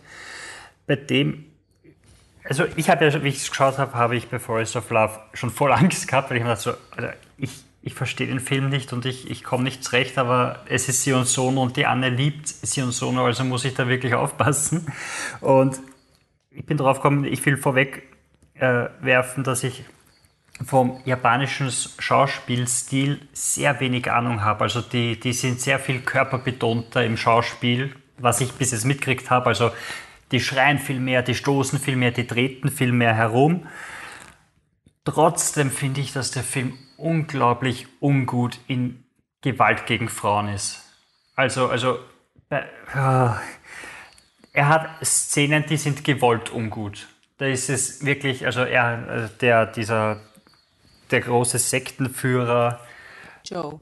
Der Joe, genau, der hat, der hat einfach zwei Metallstäbe an einer Autobatterie und damit schockt er Leute. Und bestraft sie quasi, wenn sie nicht folgen. Und die Szenen sind unglaublich ekelhaft. Und dazwischen hat er einfach, also er geht hin, ohrfeigt eine Frau, druckt eine Watschen auf und dann gehört das nieder und sie liebt ihn. Erstens, jetzt haben wir Köln im Podcast, gern geschehen. Zweitens, es ist einfach wirklich heftig dazu zu schauen die ganze Zeit, weil er watscht einfach die Männer und so weiter auch ab, aber so viel Gewalt gegen Frauen, die einfach irgendwie da sind, wo ich wo ich einfach Probleme habe, wo ich nicht mehr weiß, so ist das das japanische Schauspiel, fehlt mir einfach die Filmerfahrung aus Japan, um das beurteilen zu können, oder ist es wirklich in dem Film? Also das ich glaube, man muss nicht wirklich, man muss nicht mögen, diese, diese Gewalt und so. Und also das ist, glaube ich, etwas, wenn du Sion Sono schaust, dann entweder du magst es und du akzeptierst es oder nicht und das ist genauso okay, weil das muss man nicht aushalten müssen. Aber bei Sion Sono ist es quasi normal unter Anführungszeichen. Okay. Das andere, was ist, der Film dauert zweieinhalb Stunden und erzählt die Geschichte von einem Sektenführer, der eine Volkschaft aufbaut, sie dann stückchenweise wieder zu, verliert und in den letzten zehn Minuten sind so viele Twists drin, dass die ganze Geschichte in sich zusammenfällt und keinen Sinn mehr macht. Also es ist wirklich so ein, ah, okay, gut, ich verstehe zwar nicht, warum alle Leute auf den stehen, aber I guess that's Japan. Äh, Japan. Und dann am Ende ist so ein, haha, übrigens, das ist der eine Twist, das ist der zweite Twist, das ist der dritte Twist, haha, alles, was du bis jetzt gesehen hast, war falsch. Und denkst, okay, gut, aber der Mehrwert ist halt nicht mehr da. Und du hast halt auch deinem Film jetzt einer, irgendeine Art von Aussage beraubt. Also alles, was du irgendwie vorher da dachtest, so, es ist arg, dass so jemand quasi Leute schafft, an sich zu binden und sie so zu unterdrücken, dass sie alles machen, was sie wollen, obwohl es nicht nur diese jungen Menschen sind, die sich noch nicht auskennen im Leben, sondern auch die Eltern von ihr, die eigentlich fest im Leben stehen. Er ist Uniprofessor und trotzdem verfällt er diesem Typen und dann, nein. Also es ist einfach alles wurscht. Es einfach, einfach zum Scheißen komplett egal. Ähm, weil du vorher gesagt hast, der Sektenführer, ich verweise einfach wieder einmal auf Bad Times at the El Royale. Wenn du den Film schaust, verstehst du, warum Leute bei, auf einen Typen reinfallen. Weil der einfach dieses Showmanship hat und auftaucht und dir das Gefühl gibt, du bist was Besonderes. Bei dem Film fragt man sich halt, warum zur Hölle würde irgendjemanden dem Joe Murata auch nur irgendwie Zeit oder sonst irgendwas schenken. Der Typ ist einfach ekelhaft und strange und taucht auf, schreit herum und wirft Sachen am Boden und danach lieben ihn die Leute. Und du siehst halt dann so, ich verstehe nicht, wieso. Äh, was er gemacht hat dazwischendurch, er hat immer wieder dieses Thema von Romeo und Julia, das er durchzieht. Und das hat mich an Lady on Fire erinnert, Lustigerweise, weil äh, Lady on Fire ist ja auch ein Film, oder Portrait of Lady on Fire, ähm, ist ja auch ein Film, der quasi ein literarisches Werk hernimmt und es umdeutet oder, oder neu interpretiert für die eigenen Wünsche. Und der macht dasselbe mit Romeo und Julia. Das ist das Einzige, was ich von dem Film irgendwie mitnehmen habe können, was ich interessant gefunden habe. Weil der Film quasi sagt so, ja, okay, Romeo und Julia ist zwar eine Tragödie, aber die schlimmere Tragödie wäre es gewesen, wenn einer der beiden überlebt hätte. Das ist zwar hart und sehr melancholisch, aber es ist zumindest irgendeine Aussage und irgendwas von, ah, das ist interessant, das ist was Neues, das habe ich noch nicht gesehen. Den Rest kannst du vergessen. Also es ist halt wirklich so ein, mir ist da gerade was eingefallen, jetzt machen wir es. Und dann, wenn die nächste Szene nicht dazu passt, ja, Pech gehabt, gescheißen. Es, es war halt wirklich... Und ich bin so froh, dass, dass ihr auch nicht so happy mit dem Film seid, weil ich, ich habe halt wirklich gedacht, ich verstehe es einfach nicht habe gedacht, so, oh je, gut, also japanische. Ich, ich habe noch nicht gesagt, ob ich happy bin. Ja, wir hm? wissen noch gar nicht, was der Michael gesagt hat. Du hast stimmt, gespoilert. Stimmt. Ja, Mich, Sorry, ich habe Michi, also du, du magst ihn anscheinend. Also. Also für mich flippt er den Truck. ähm, ähm, also ich habe, das war ein Scherz, ich habe, ähm, ich kann mich beim besten Willen nicht an Coldfish erinnern, aber ich habe mit der Animal Guilty of Romance gesehen in der vollen Überzeugung, dass es mein erster Sion Sonderfilm ist. Vielleicht stimmt das gar nicht. Wahrscheinlich Coldfish ah, Ich will nur anmerken, Coldfish, um, ähm, die, was der Patrick gemeint hat, wir haben uns mal Neujahrsversätze gemacht, dass wir die Filme der anderen schauen. Und der Patrick und, und der Anne haben das wirklich schaut. ernst genommen und der Michi und der Wolfi haben sich draus gewieselt und deswegen haben wir nie diese Podcast-Folge aufgenommen, weil der Michi gesagt hat, ah, Dark Knight Rises, drei Stunden Scheiße. Und der Wolfi gesagt hat, ah, scheiße, Coldfish, auch 70 Stunden Scheiße. Und ja, deswegen. Also nur für die Leute, die, die also das, das Feed von uns durchsuchen, wo diese Coldfish Review war. War ein neuer Spot. Okay. Ähm, gut, ähm, Guilty of Romance, ähm, hab, also dann war es doch mein erstes Film, den habe ich gesehen, ähm, der hat mir sehr getaugt und das ist ein Film, äh, da geht es glaube ich, auch so, wenn ich es recht in Erinnerung habe, so ein bisschen ums Prostitutionsmilieu und das ist ein Film, den viele Leute dann auch, habe ich nachgelesen, vorgeworfen haben ähm, oder wo viele Leute abgeleitet haben, dass das Jan Sonno halt irgendwie ein sehr ja, es irgendwann sexist ist oder halt irgendwie ein Frauenproblem hat und die Art und Weise, wie das porträtiert, geht überhaupt nicht. Und ich fand es halt bei Guilty of Romance, habe ich es ehrlich nicht so empfunden. Also ich habe den Film gesehen und mir gedacht, ähm, ja, den Film werden Leute hassen, weil er voll anti-Frauen ist. Aber ich fand eigentlich genau das Gegenteil. Ich fand, dass der Film über die Art und Weise, auch wie er Gewalt gegen Frauen porträtiert, eigentlich dass er eine Pointe hat und dass er eigentlich das Gegenteil von dem aussagt, was ähm, viele darin gesehen haben. Ähm, und dann schaue ich halt ähm, Forest of Love und das ist irgendwie, ich finde das ein bisschen so ein Gefühl, wenn du dann Seidel-Film magst und dann schaust du noch zwei, drei weitere Seidel-Filme und dann bist du nicht mehr sicher, ob du den ersten auch magst. Weil die anderen alle so furchtbar waren, dass du einfach in Frage stellst, was der Filmemacher eigentlich für eine Intention hat. Ähm, ich würde jetzt nicht so weit gehen, ähm, aber ich habe es schon noch ein bisschen so empfunden, dass da einfach die Gewalt gegen Frauen schon mehr da war, als dass sie irgendwie einen Point gehabt hätte. Oder zumindest habe ich nicht verstanden. Generell zum Film muss ich sagen, ich bin eigentlich, der dauert ja auch recht lang, zweieinhalb Stunden oder so, also für seine Verhältnisse nicht lang, aber äh, es, war viel Zeit auf dem, auf dem Sofa, ähm, dass ich eigentlich mir die ganze Zeit gedacht habe, ja, was? Also ich, ich habe es halt überhaupt nicht verstanden. Ähm, selbst wenn ich jetzt positive Rezensionen den Film lese, geht es eigentlich meistens in die Richtung, ich weiß nicht, was da passiert, aber urgeil. Ähm, ich weiß nicht, wenn ich, ich natürlich gibt es Filme, die, die einen taugen, obwohl man einfach gar keinen Anhaltspunkt hat, was er aussagen möchte oder was er dir vermitteln möchte. Das war für mich keiner dieser Filme. Ich habe keine Ahnung, was er mir vermitteln möchte. Ähm, ich war die meiste Zeit eigentlich, wenn ich echt bin, eher genervt als sonst was. Ähm, ich fand auch die Art und Weise, also ist jetzt, ja, mag sein, dass es das japanische Schauspiel ist, aber ich will es gar nicht nur, nur aufs Schauspiel allein reduzieren, sondern es ist halt, finde ich, die ganze Art des, des Films ist halt sehr hyper, hyper und alles übertrieben und das kann ja auch mal gut funktionieren und so. Ähm, aber ich persönlich, da brauche ich dann noch irgendwas, was mich wirklich ehrlich interessiert, sonst steige ich da einfach aus und ähm, es tut mir leid, aber ich habe mit dem Film nichts, nichts anfangen können. Ich finde ihn jetzt nicht furchtbar oder so, also hat mich jetzt nicht aufgelegt, aber es war halt irgendwie, es war ein bisschen, ich habe es fast ein bisschen als Zeitverschwendung wahrgenommen, weil ich einfach nichts damit anfangen kann. Aber wie gesagt, wenn mir irgendwer Essay schreibt, worum es geht in dem Film, sehe ich das vielleicht anders, aber mein persönliches ähm, Empfinden beim Schauen, das war, war nicht nice. Da möchte ich einwerfen, mit dem, wenn man nicht weiß, worum es geht und so, dass man das vielleicht dann auch anders betrachtet. Ich finde zum Beispiel bei Guilty of Romance oder Cold Fish, es ist jetzt auch nicht so eindeutig, worum es geht. Es gibt vielleicht ein bisschen mehr Story, aber auch nicht hardcore viel Story. Und ähm, trotzdem bei denen lässt er schon ein bisschen mehr Interpretationsspielraum. Ähm, aber äh, ich glaube einfach, äh, Forest of Love ist, ist einfach auch nicht gut, wirklich gut in dem Sinne, dass du wirklich hin, hinweggehen kannst darüber, dass du es nicht verstehst. Weil eben Guilty of Romance ähm, da, da verstehst du es vielleicht auch nicht ganz, aber der ist halt extrem gut. Also warum ich, ich habe auch kurz überlegt, hä, warum mag ich eigentlich Sion bin irgendwie, irgendwie gestört, weil das irgendwie jetzt nicht so Bombe und keine Ahnung, aber denke ich zurück an Guilty, äh, Guilty, of, na, Guilty of Romance, genau. Guilty of Romance, was, ich, was mich irrsinnig geflasht hat auf der Biennale. Und dann habe ich ihn nochmal gesehen und er war wieder so gut und Cold Fish, also na, die, die kannst du nicht vergleichen mit dem. Die anderen Filme sind wirklich, wenn man Interesse hat an Sie und so, bitte äh, schaut einen anderen Film zuerst. Und wenn ihr dann Hardcore-Fan seid, dann schaut sie euch vielleicht Forest of Love auch noch an, weil ihr das auch schauen wollt, weil es von ihm ist, aber fangt sie mal mit einem anderen Film von ihm an. Und Dann erklärt's mal. Das ist quasi das neueste Album von Jack White, wo man sagt, die anderen sind echt geil, aber was er da gemacht hat, weiß ich wirklich nicht. Ist das das mit dem Blauen? Nein, äh, oh, oh, er hat auch, nein, äh, die letzten zwei sind blau.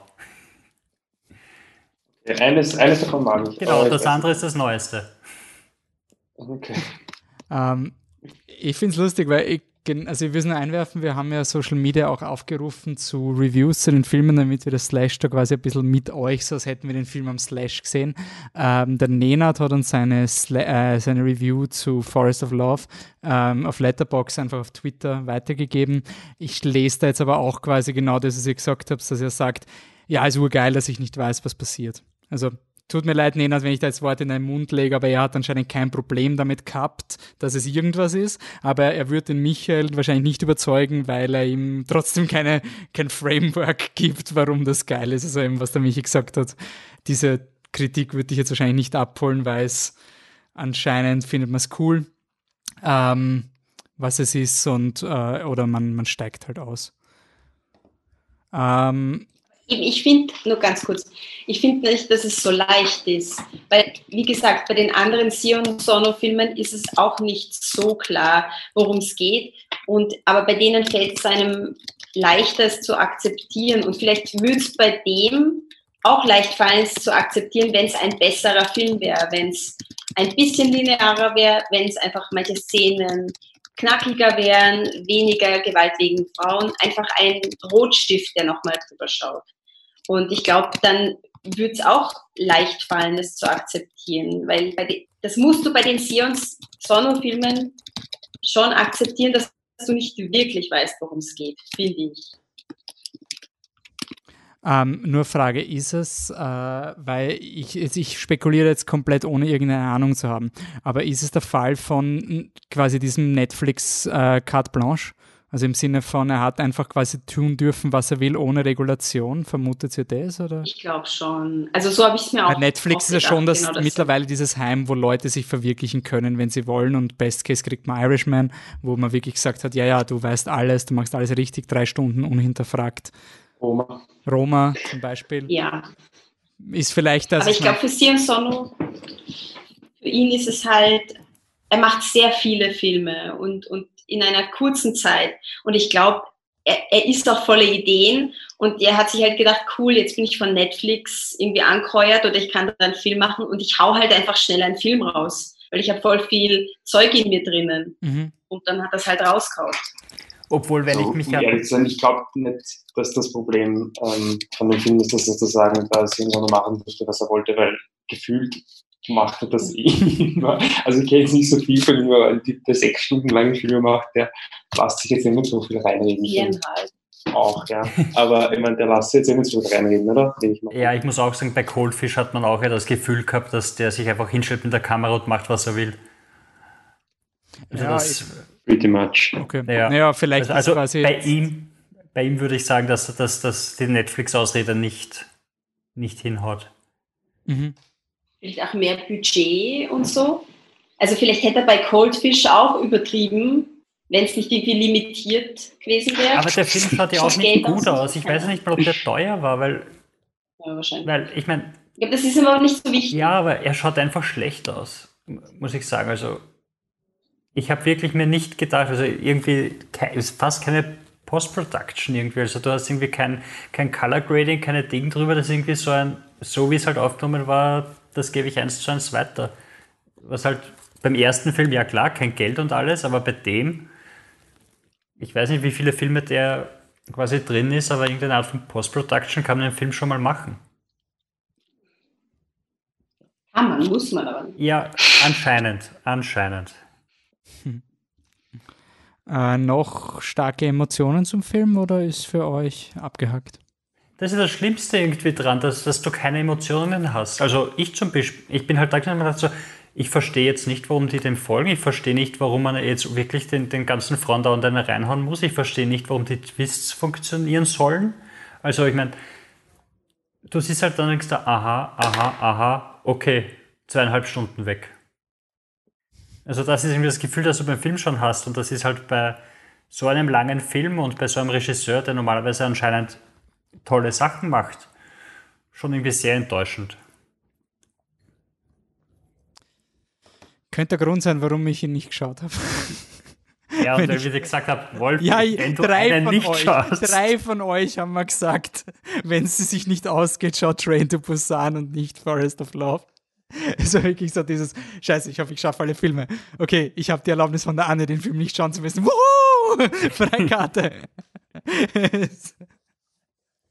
Wenn man der Michi und der Patrick gesagt hätten, ja, muss nicht schauen, weil die Anne urhyper ist, dann darf man nicht überspringen. Also dann, dann ist, dann, ja, gut. Springen wir weiter zu, also äh, springen wir weiter, aber springen wir zurück. Ähm, im Sla beim Slash gibt es eigentlich, was auch immer sehr cool ist, es gibt immer Slash-Retrospektiven, äh, wo Filme kuratiert werden, die zusammengestellt werden. Und das ist auch ein extrem wichtiger Punkt am Slash, warum das auch cool ist, weil es nicht nur darum geht, den, den neuen Shit zur Verfügung zu stellen, den man sonst vielleicht nie im Kino sehen wird, sondern auch vielleicht so Klassiker mal im Kinokontext zeigen, äh, die man vielleicht noch nie gesehen hat. Und wir haben uns deswegen gesagt, jetzt, dieser Film lief zwar nicht am Slash, aber er passt zu uns ins Programm, weil vor Corona haben wir über die Invisible Man gesprochen. Äh, die neue Version von Lee Wanell ist ja dieses Jahr rausgekommen. Gibt es mittlerweile auf Amazon zu streamen. Und ähm, da haben wir gesagt, gut, wenn wir das Slash machen, dann gibt es auch eine Slash-Retrospektive und dann nehmen wir die Invisible Man ins Programm. Insofern ist es auch deswegen ein Film, der zum Slash passt, weil 2016 lief die Invisible Man im Filmcasino im Rahmen einer Horror-Retrospektive. Also quasi, es, es hat einen Slash-Connex. Wir haben ihn nicht, er war zwar nicht im Programm, aber ich glaube, der, der Kolschnick wird das auch gut heißen, diesen, diesen Film zu zeigen. Ähm, Michael, willst du mal Invisible Man vorstellen? Jawohl, ähm, es handelt sich also um die Verfilmung von 1933. Also wir nähern uns in großen Schritten dem 100er äh, von James Whale, äh, basiert auf der Geschichte, Geschichte glaube ich, gell? Ja. Äh, die Invisible Man von, nein, ein Roman sogar, sorry, ein Roman äh, von H.G. Wells ist eigentlich äh, ganz, ganz passend, finde ich, dass man jetzt ähm, nicht nur, weil sie H.P. Lovecraft und H.G. Wells heißen, sondern ähm, auch irgendwie thematisch ähm, beides, glaube ich, ähm, Autoren, die, die sehr wichtig äh, waren für ihre jeweiligen Genres. Bei Wells ist es, äh, wenn ich mich Science nicht täusche, eher Richtung Science Fiction. Ja, also H.G. Wells ist quasi der, der Mama-Science-Fiction-Typ. Der quasi, der ist schon legit, weil er schon alt genug ist, aber er ist der Begründer des Science-Fictions de facto. Und ja, in The Invisible Man äh, ist die äh, Geschichte, glaube ich, relativ relativ schnell erklärt. Es geht um Dr. Jack Griffin, äh, gespielt von Claude Rains, und er hat eine, äh, also eine Methode herausgefunden oder einen Ermittler ähm, erfunden, wie er sich unsichtbar machen kann. Problem ist, rückgängig geht aktuell nicht. Ähm, das heißt, er läuft mit so einem mumienmäßigen Verband herum, damit man überhaupt irgendeine äh, Gestalt hat. Ähm, dann natürlich auch nicht. Und ähm, naja, das Blöde ist aber, dass er halt irgendwann einmal entscheidet, dass er crazy werden möchte. Das ist wirklich mehr oder weniger so, dass er sagt, erst ich bin jetzt crazy, ist, also, ist einfach so, und dann anfängt Leute umzubringen. Ähm, viel mehr ist es nicht. Ähm, und jetzt haben wir mal einen kurzen Clip, wo ähm, ja, er zum ersten Mal Außenstehende mit seiner erschreckenden ähm, Erscheinung konfrontiert und unter anderem auch sein signifikantes Lachen von sich gibt. All right, you fools. You've brought it on yourselves. Everything would have come right if you'd only left me alone. You've driven me near madness with your peering through the keyholes and gaping through the curtains, and now you'll suffer for it. You're crazy to know who I am, aren't you? All right, I'll show you. There's a souvenir for you. And one for you. I'll show you who I am and what I am. Look, he's all eaten away.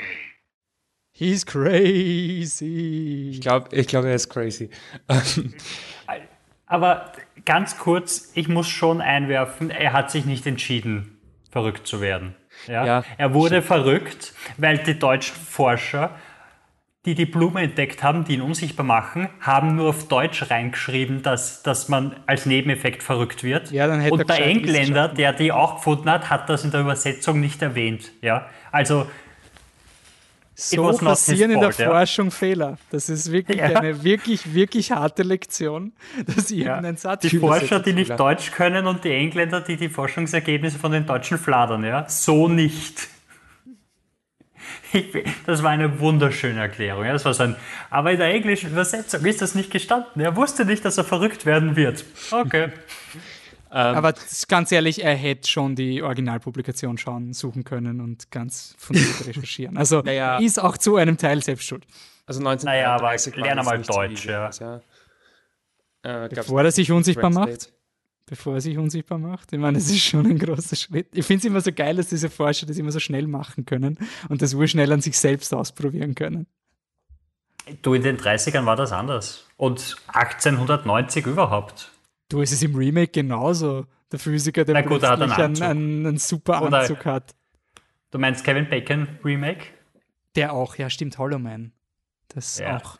Aber Hollow Man ist schon sehr ähnlich mit dem Film, oder? Es ist eigentlich de facto das Gleiche, mit er wird dann crazy wegen den, den Medikamenten, diesen chemischen Substanzen, die da drinnen sind. Gibt es eine Erklärung dafür, warum Hollow Man crazy wird? Ich habe gedacht, Mhm. Ich der glaub- war einfach ich glaub, so, es ist die so Chemie- eine. Ego-Sau, dass er total ausflippt einfach. Ich habe den Film mit dir das letzte Mal vor zehn Jahren gesehen, aber ich bin mir Ja. relativ sicher.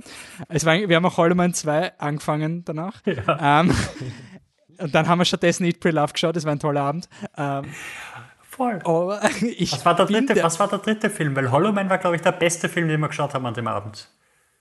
so was ganz Schlimmes. Ich gebe dir mit Bedenkzeit, während ich die Anekdote mal weiterführe. Ja. Ich bin mir relativ sicher, dass er, dass er auch in der Chemie, also aufgrund der chemischen Substanz, sein, sein Ego noch schlimmer wird. Also er ist schon ein Arschloch, aber es wird dann halt noch amplified irgendwie. Ähm, ja. Ja, vielleicht kommen wir noch kurz zum Film. Ähm, äh, ja, also wie gesagt, storymäßig, okay, offensichtlich gibt es auch eine sehr genaue Erklärung dafür, warum man crazy wird. Ähm, aber am Ende des Tages sind wir uns, glaube ich, einig, dass es äh, sehr basic ist. Ähm, der Film dauert auch nur 70 Minuten und es fühlt sich auch so an, es ist wirklich ein kurzes Filmchen. Äh, und ich glaube, was er in erster Linie ist, ist halt ähm, natürlich heutzutage ist es ein, ein, ein Blick in die Vergangenheit, wie hat man früher Geschichten erzählt, ähm, wie hat man Filme gedreht. Aber von der Umsetzung her, von den Special Effects her, glaube ich, ähm, da, da, ja, finde ich, ähm, he stood the test of time. Ja, also es ist nicht, natürlich würde er heute besser ausschauen oder nicht, aber ich finde schon, dass das richtig cool gemacht ist. Ähm, die Art und Weise, wie sie es dann inszenieren, ist jetzt nicht, ja, ist jetzt nicht die aufregendste. Ähm, und ich finde es auch irgendwie zwar nicht irritierend, ich bin ja nicht brüde, aber das ist schon sehr witzig, dass er den ganzen Film über nackt herumrennt. Also das macht der neue Invisible Man, da finde ich schon ein bisschen gescheiter. Ähm, ich habe eigentlich die ganze Zeit gewartet. Nein, wurscht. Ähm, aber Vor allem im Winter. ja, genau. Aber das sagte er sogar mal. ähm, aber ähm, ja, er ist cool gemacht. Ähm, er schaut cool aus. Es ist, wie gesagt, ich fand es unterhaltsam, ihn zu schauen. Ich muss ehrlich sagen, ich habe jetzt nicht wirklich viel, was ich über den Film sagen kann. Ähm, die Anne hat neben mir gegoogelt. Das war ähm, eines, was wir so ein bisschen aufgegriffen haben. Ähm, ich weiß nicht, ob ihr Pre-Code Hollywood kennt.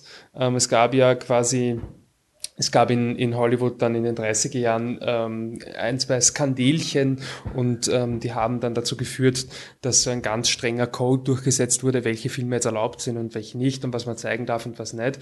Und da gab es eben ein kurzes Fenster davor, also fünf Jahre, wo das mehr oder weniger unreguliert war und wo man gemacht hat, was man wollte. Das nennt man Pre-Code Hollywood, sind wirklich nur fünf Jahre, Anfang der 30er.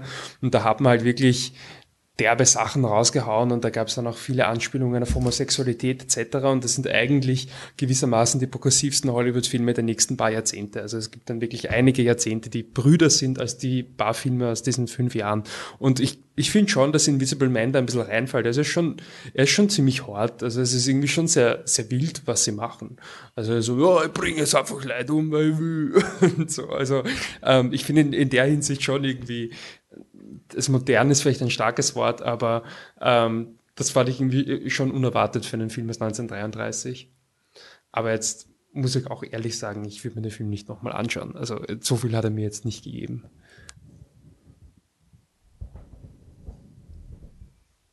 Patrick, wie war es bei dir?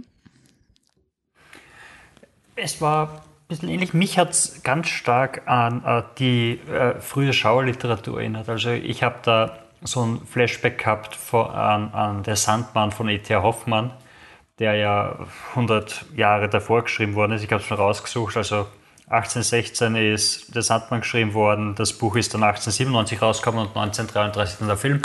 Ähm, es ist schon so irgendwie sowas das kennt ihr, deshalb geben wir es euch jetzt in Filmform. Also dieses ganz einfache, das ist das Setup, das passiert und dann kommen die Szenen einfach ohne groß, wir invertieren nicht, wir machen nichts. Also du bist, als würdest du das Reklambuch äh, lesen, also das Heftel lesen auf den 70 Seiten, wo halt ein bisschen was passiert und du nimmst, verrückt, bringt Leute um, End of Story. Und so ähnlich ist der Film auch. Also er nimmt das einfach und, und er, er präsentiert in einer Art, wie es die Leute vielleicht von, von der Literatur gewohnt waren. Äh, mhm. Durch die historische Brille, ich finde die, die Effekte für die Zeit unglaublich stark und toll. Also natürlich hast du das, wenn er, wenn er dann kein Gesicht hat und so weiter, siehst du, dass da quasi das nicht im Bild passiert, aber wie sie alle Effekte, wo irgendwas herumgeworfen wird und so weiter gemacht haben, finde ich, äh, war schon wirklich gut umgesetzt. Also es gibt ja Szenen, wo er den Leuten die Hose auszieht und so weiter, während sie hinfällt, den Polizisten, äh, will ich in meinem Kopf zu haben. Das alles zu, äh, zu koordinieren ist schon ziemlich stark. Und als unsichtbar Film von 1933 hat er natürlich das Problem, dass er Unsichtbarkeit und Undurchlässigkeit verwechselt. Also er gibt ganz viele Szenen, wo die Leute in einem Kreis sind, wo er in der Mitte ist und dann verschwindet er und man fragt sich halt, ja, aber wie? Er kommt einfach nicht durch. In Wirklichkeit ist ja dieses, das Problem, was Harry Potter irgendwie so gut dargestellt hat, weil sie einfach unterm Tarnumhang waren und du siehst, er steht vor ihm und du kommst trotzdem nicht vorbei, auch wenn du unsichtbar bist. Das fehlt dem Film noch irgendwie, aber sonst war der 70 Minuten unglaublich lustig teilweise, finde ich. Also er hat schon sehr viel Humor da reinpackt. Also sein Lachen und dann, haha, ich war im Raum, während du dich umgezogen hast, haha. Und dann wirft er halt die Klippe runter und du denkst, okay. Und die eine Szene, wo wo den einen Typen einfach mal die Klippe runterwirft, weil es lustig ist, und dann kommt er sagt, du willst auch, okay, du auch. Wusch. Und dann wirft halt vier Leute runter, weil why not? Ich habe gelacht. Ähm, ich ich habe es auch sehr lustig gefunden, wie der Typ sagt, I will do everything you want. Und er sagt, ja passt, dann bleibt er sitzen, während ich dich die Klippe runterwerfe. Das ist einfach so bösartig. Ähm, ich habe habe das Buch nicht gelesen. Anscheinend ist die Romanversion sozialkritischer. Also quasi geht es im, im viel mehr um Klassenkampf, also quasi der Unsichtbare, der von der Gesellschaft nicht äh, quasi akzeptiert wird. Diese Bankausraubszene dürfte auch ein bisschen aus dem Buch kommen. Zum Beispiel, also der H.G. Wells wollte anscheinend ein bisschen so, der war ja so ein Hardliner-Sozialist und hat seine Bücher auch als, als sozialistische Werke verstanden. Und das haben sie anscheinend mit dieser Madness ein bisschen über den Kamm geschert, sagen wir mal so. Also wenn du, wenn du ausraubst und Leuten Geld gibst, dann bist du Maid. Das ist irgendwie dann so die, die Hollywood-Erklärung gewesen. Ähm, ich finde ich find auch, also ich habe den Film, also der ist sehr schwer zu bekommen. Äh, es gibt ihn auf Blu-ray. Ähm, der hat auch sehr, sehr schöne Making-ofs drinnen, wo sie auch das zeigen, wie die, ähm, wie diese Filme gemacht wurden. Und da war für mich wirklich ein bisschen so ein, ein Aufruf, wie wichtig das Filmcasino und das Filmmuseum Wien und alle diese Instanzen sind, die sich darum kümmern, dass diese Klassiker, die man sich vielleicht wirklich nur einmal alle 15 Jahre anschaut, also wo einfach keine Marktrentabilität besteht, indem man sie in einen Streaming Niemand wird Netflix-Abo machen, weil Invisible Man jetzt drinnen ist. Also, let's be honest. Und deswegen sind solche solche archivarischen Institutionen einfach total wichtig. Und es war mir nur irgendwann anwesend, weil ich finde, wenn du diesen Film schaust und einfach dann, du willst einfach wissen, wie haben sie das gemacht, wie er sich die Bandagen runtergenommen hat. Wie ging das damals? Das ist einfach, das war scheiß aufwendig. Das war wirklich ein extrem, diese Szene, wo er vom Spiegel steht, haben sie auf vier Ebenen quasi gedreht. Also der Schau die Bandagen im Spiegel, der Schauspieler vor dem Spiegel, dann der Spiegel der Rahmen vom Spiegel und das Innere vom Spiegel. Das sind vier separate Bilder, die irgendwie übereinander gelegt werden mussten. Es ist schon cool. Also hat mir schon sehr taugt. Ähm, Anne, du hast noch nicht in der Diskussion teilgenommen. Ja, weil man so viel kann man gar nicht sagen, finde ich. Also eh alles, was, was ihr schon gesagt habt. Ich finde, ich, ich habe mich nur sehr darüber amüsiert, wie charismatisch der unsichtbare Mann, also der Schauspieler ist. Auch die Stimme sehr charismatisch, fand ich eigentlich ganz cool. Und eben, ich habe es genossen, wie, und ich würde schon das Wort modern verwenden, wie modern die, die Sprache war jetzt im Sinne von, ja, und dann bringe ich den um, weil es mir Spaß macht und hey, ich kann ja lassen, was ich will und ich hole mir noch einen Polizisten, den gönne ich mir auch noch. Also schon sehr, ja, du in den 50ern, 40ern weiß ich nicht ob es das geben hätte. Also es ist wirklich wie so, es ist so ein Gefühl, irgendwie die Leute damals haben auch geschimpft und haben einen schwarzen Humor gehabt und haben einen Sarkasmus gehabt und einen Zynismus und es ist geil, das zu sehen und zu spüren und sich zu denken, ja voll, mit dem hättest du auch einen Witzel machen können, wie wir heutzutage. Und das finde ich, das verliert man manchmal eben einfach durch die Zensur auch von Hollywood, verliert man das da ein bisschen aus den Augen. Man denkt sich manchmal, ja, es war so trocken ein bisschen und, und alles so schön und glatt und so. Und da ist es manchmal ganz erfrischend zu merken, dass die Leute damals in den 30ern, wo, wo sie gerade noch nicht so viele Probleme gehabt haben, auch vielleicht einen guten, einen guten Humor äh, geschoben haben. Also das ist irgendwie cool. Okay. Ähm, Habt ihr denn die anderen von diesen Universal Monster Horrors eigentlich gesehen? Das war ja wirklich eine extrem rentable Schiene. Also das Filmcasino hat das ja quasi unter diesem, ich glaube, es hat House of Monsters damals geheißen. Da hat es ja Frankenstein, die Braut des Frankensteins. Es hat anscheinend das Son of Invisible Man. Äh, es hat dann noch gegeben The Invisible Woman mit den Trailern so, The Fair Sex also gets to become invisible. Und da war dann so die, die Story, dass sie aber gerne ein Model wäre und dann geht sie auf die Modeschau mit dem Kleid und alle freaken out, weil das Kleid schwebt. Das ist ein urschwer für die Frau. Also so, äh, okay, gut. Ähm, soll sein. Ähm, und ein Sketch, weil wir dann, weil ihr vorher gesagt habt, ähm, wegen der Nacktheit. Es gab einen Sketch dazu, ähm, der war, ich, ich habe es nur in dieser Doku gesehen, aber da geht es genau darum, dass jemand glaubt, er ist unsichtbar und zieht sich aus. Also sie spielen die Invisible Man durch mit einem nackten Typen, auch in den 40ern, 30ern, 50 ich weiß nicht wann es war, es war schwarz-weiß auf jeden Fall. Und er zieht sich so die Handschuhe aus und sagt, oh look, no hands. Und der Freund sagt halt nichts, weil er einfach so urausgeweirdet ist, was dieser Typ da gerade aufführt. Und dann geht halt ein nackter Typ in, in die, ins Beisel und alle reagieren halt nicht auf ihn im Sinne von, sie schauen ihn schockiert an und er glaubt aber, sie sind schockiert, weil er halt das, das Schachbrett irgendwie umwirft oder sowas. Also es ist ein, ein wirklich toller Sketch. Also wenn es den auf YouTube gibt, schaut's den, der ist wirklich witzig. Vor allem, wenn man sich diese Frage während dem Schauen stellt. Ähm, anscheinend war der Film relativ progressiv, weil die Frau, die Love Interest, bekam am Ende keinen Boyfriend das war für die damaligen Verhältnisse ur so batshit crazy quasi. Ich fand es auch progressiv. Uh, sorry. Sag Bart. Nein, bitte, Anne. Äh, ich fand es auch progressiv an sich, wie sie halt auf ihn steht, dem anderen einfach sagt, na, auf dich stehe ich nicht, oder? Ich stehe nur auf den einen. Und der Vater akzeptiert's und der andere muss es halt akzeptieren, also der Kollege vom Griffin. Und sie einfach, sie zieht das durch, sie steht auf dem, das ist ihr Boyfriend. Ich meine, natürlich sind's dann, wenn, als sie aufeinandertreffen, ist es, uh, sie halten sich kurz an den Händchen. Aber an sich dieses, sie steht auf ihn und sie könnte mit ihm zusammenkommen, wenn sie wollte, das ist auch irgendwie und nicht so, wie man sich das vorstellt in den 30ern. Mhm.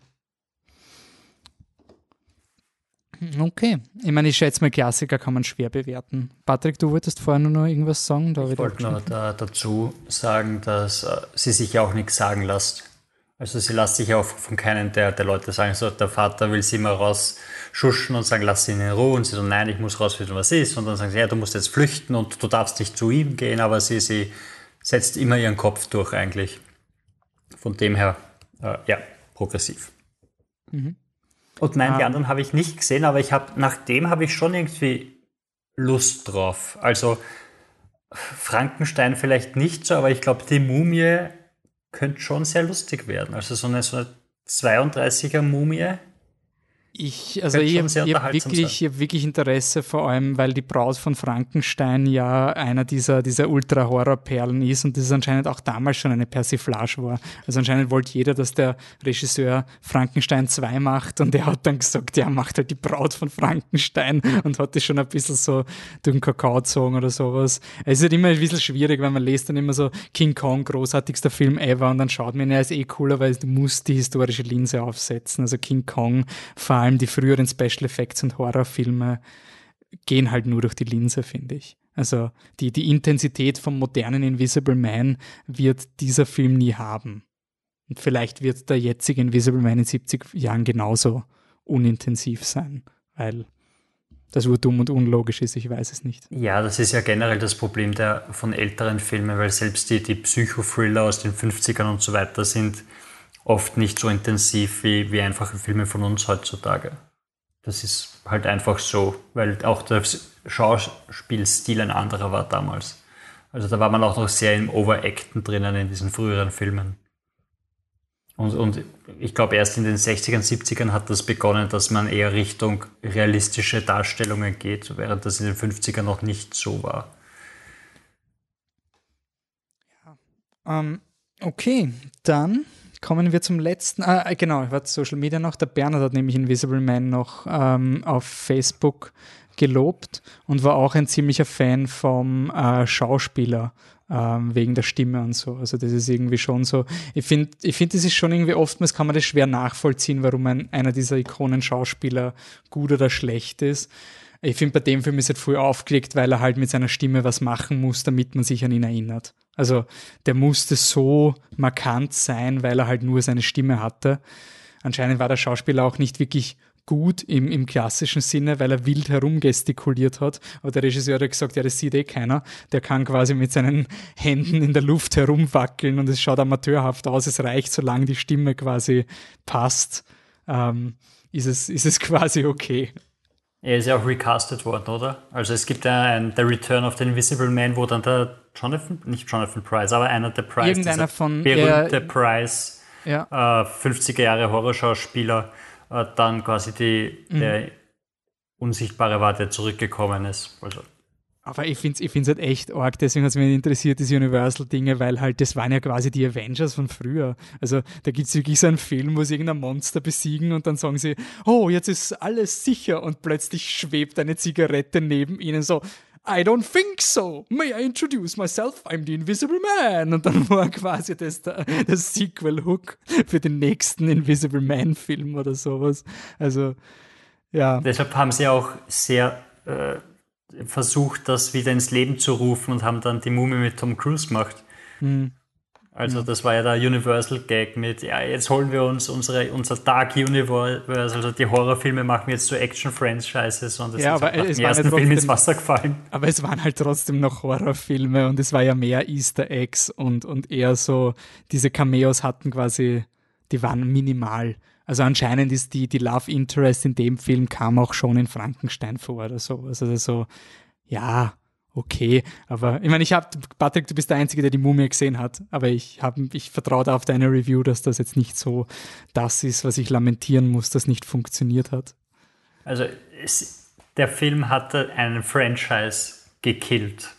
Ja. Wegen dem Film haben wir nicht Johnny Depp als unsichtbaren Mann. Damn! Ah, verdammt. Und dabei genieße ich ihn so in Harry Potter. Wer nicht? Dafür haben wir immerhin Colin Farrell weggeschasst. Wer wäre Colin Farrell gewesen? Naja, er war der Böse unter Anführungszeichen im ersten. E erster, bitte nur kurz, welcher, welcher uh, Film Fantastic Beasts. Ah, okay, Entschuldigung. Ich, war, ich hätte jetzt geglaubt, Colin Farrell war auch in Invisible Man, deswegen war ich kurz verwirrt. Nein, es war noch, wer war es noch?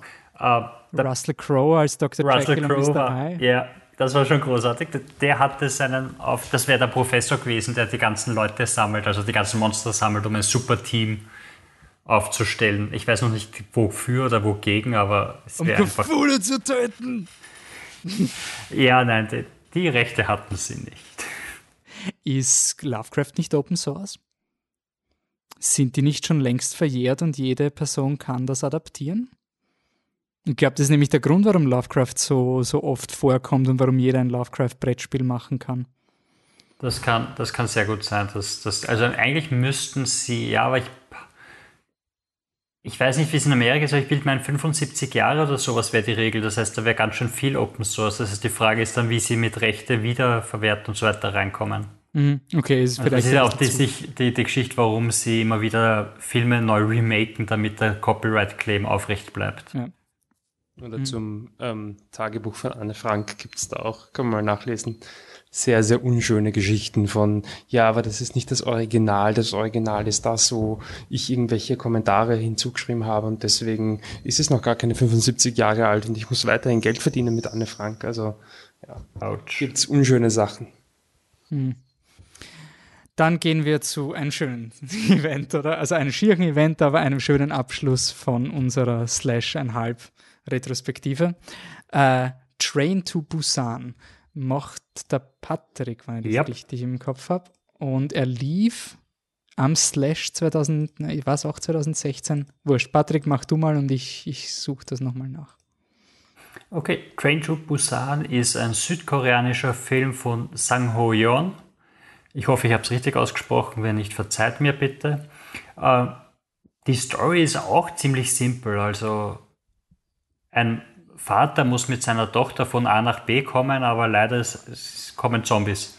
Ähm, die Geschichte ist, dass ähm, der Vater ist ein unliebender Hedgefondsmanager, der die ganze Zeit nur arbeitet, deshalb seine Frau verloren hat und sich nicht wirklich um seine Tochter kümmert und die Tochter ist bei ihm zu ihrem Geburtstag.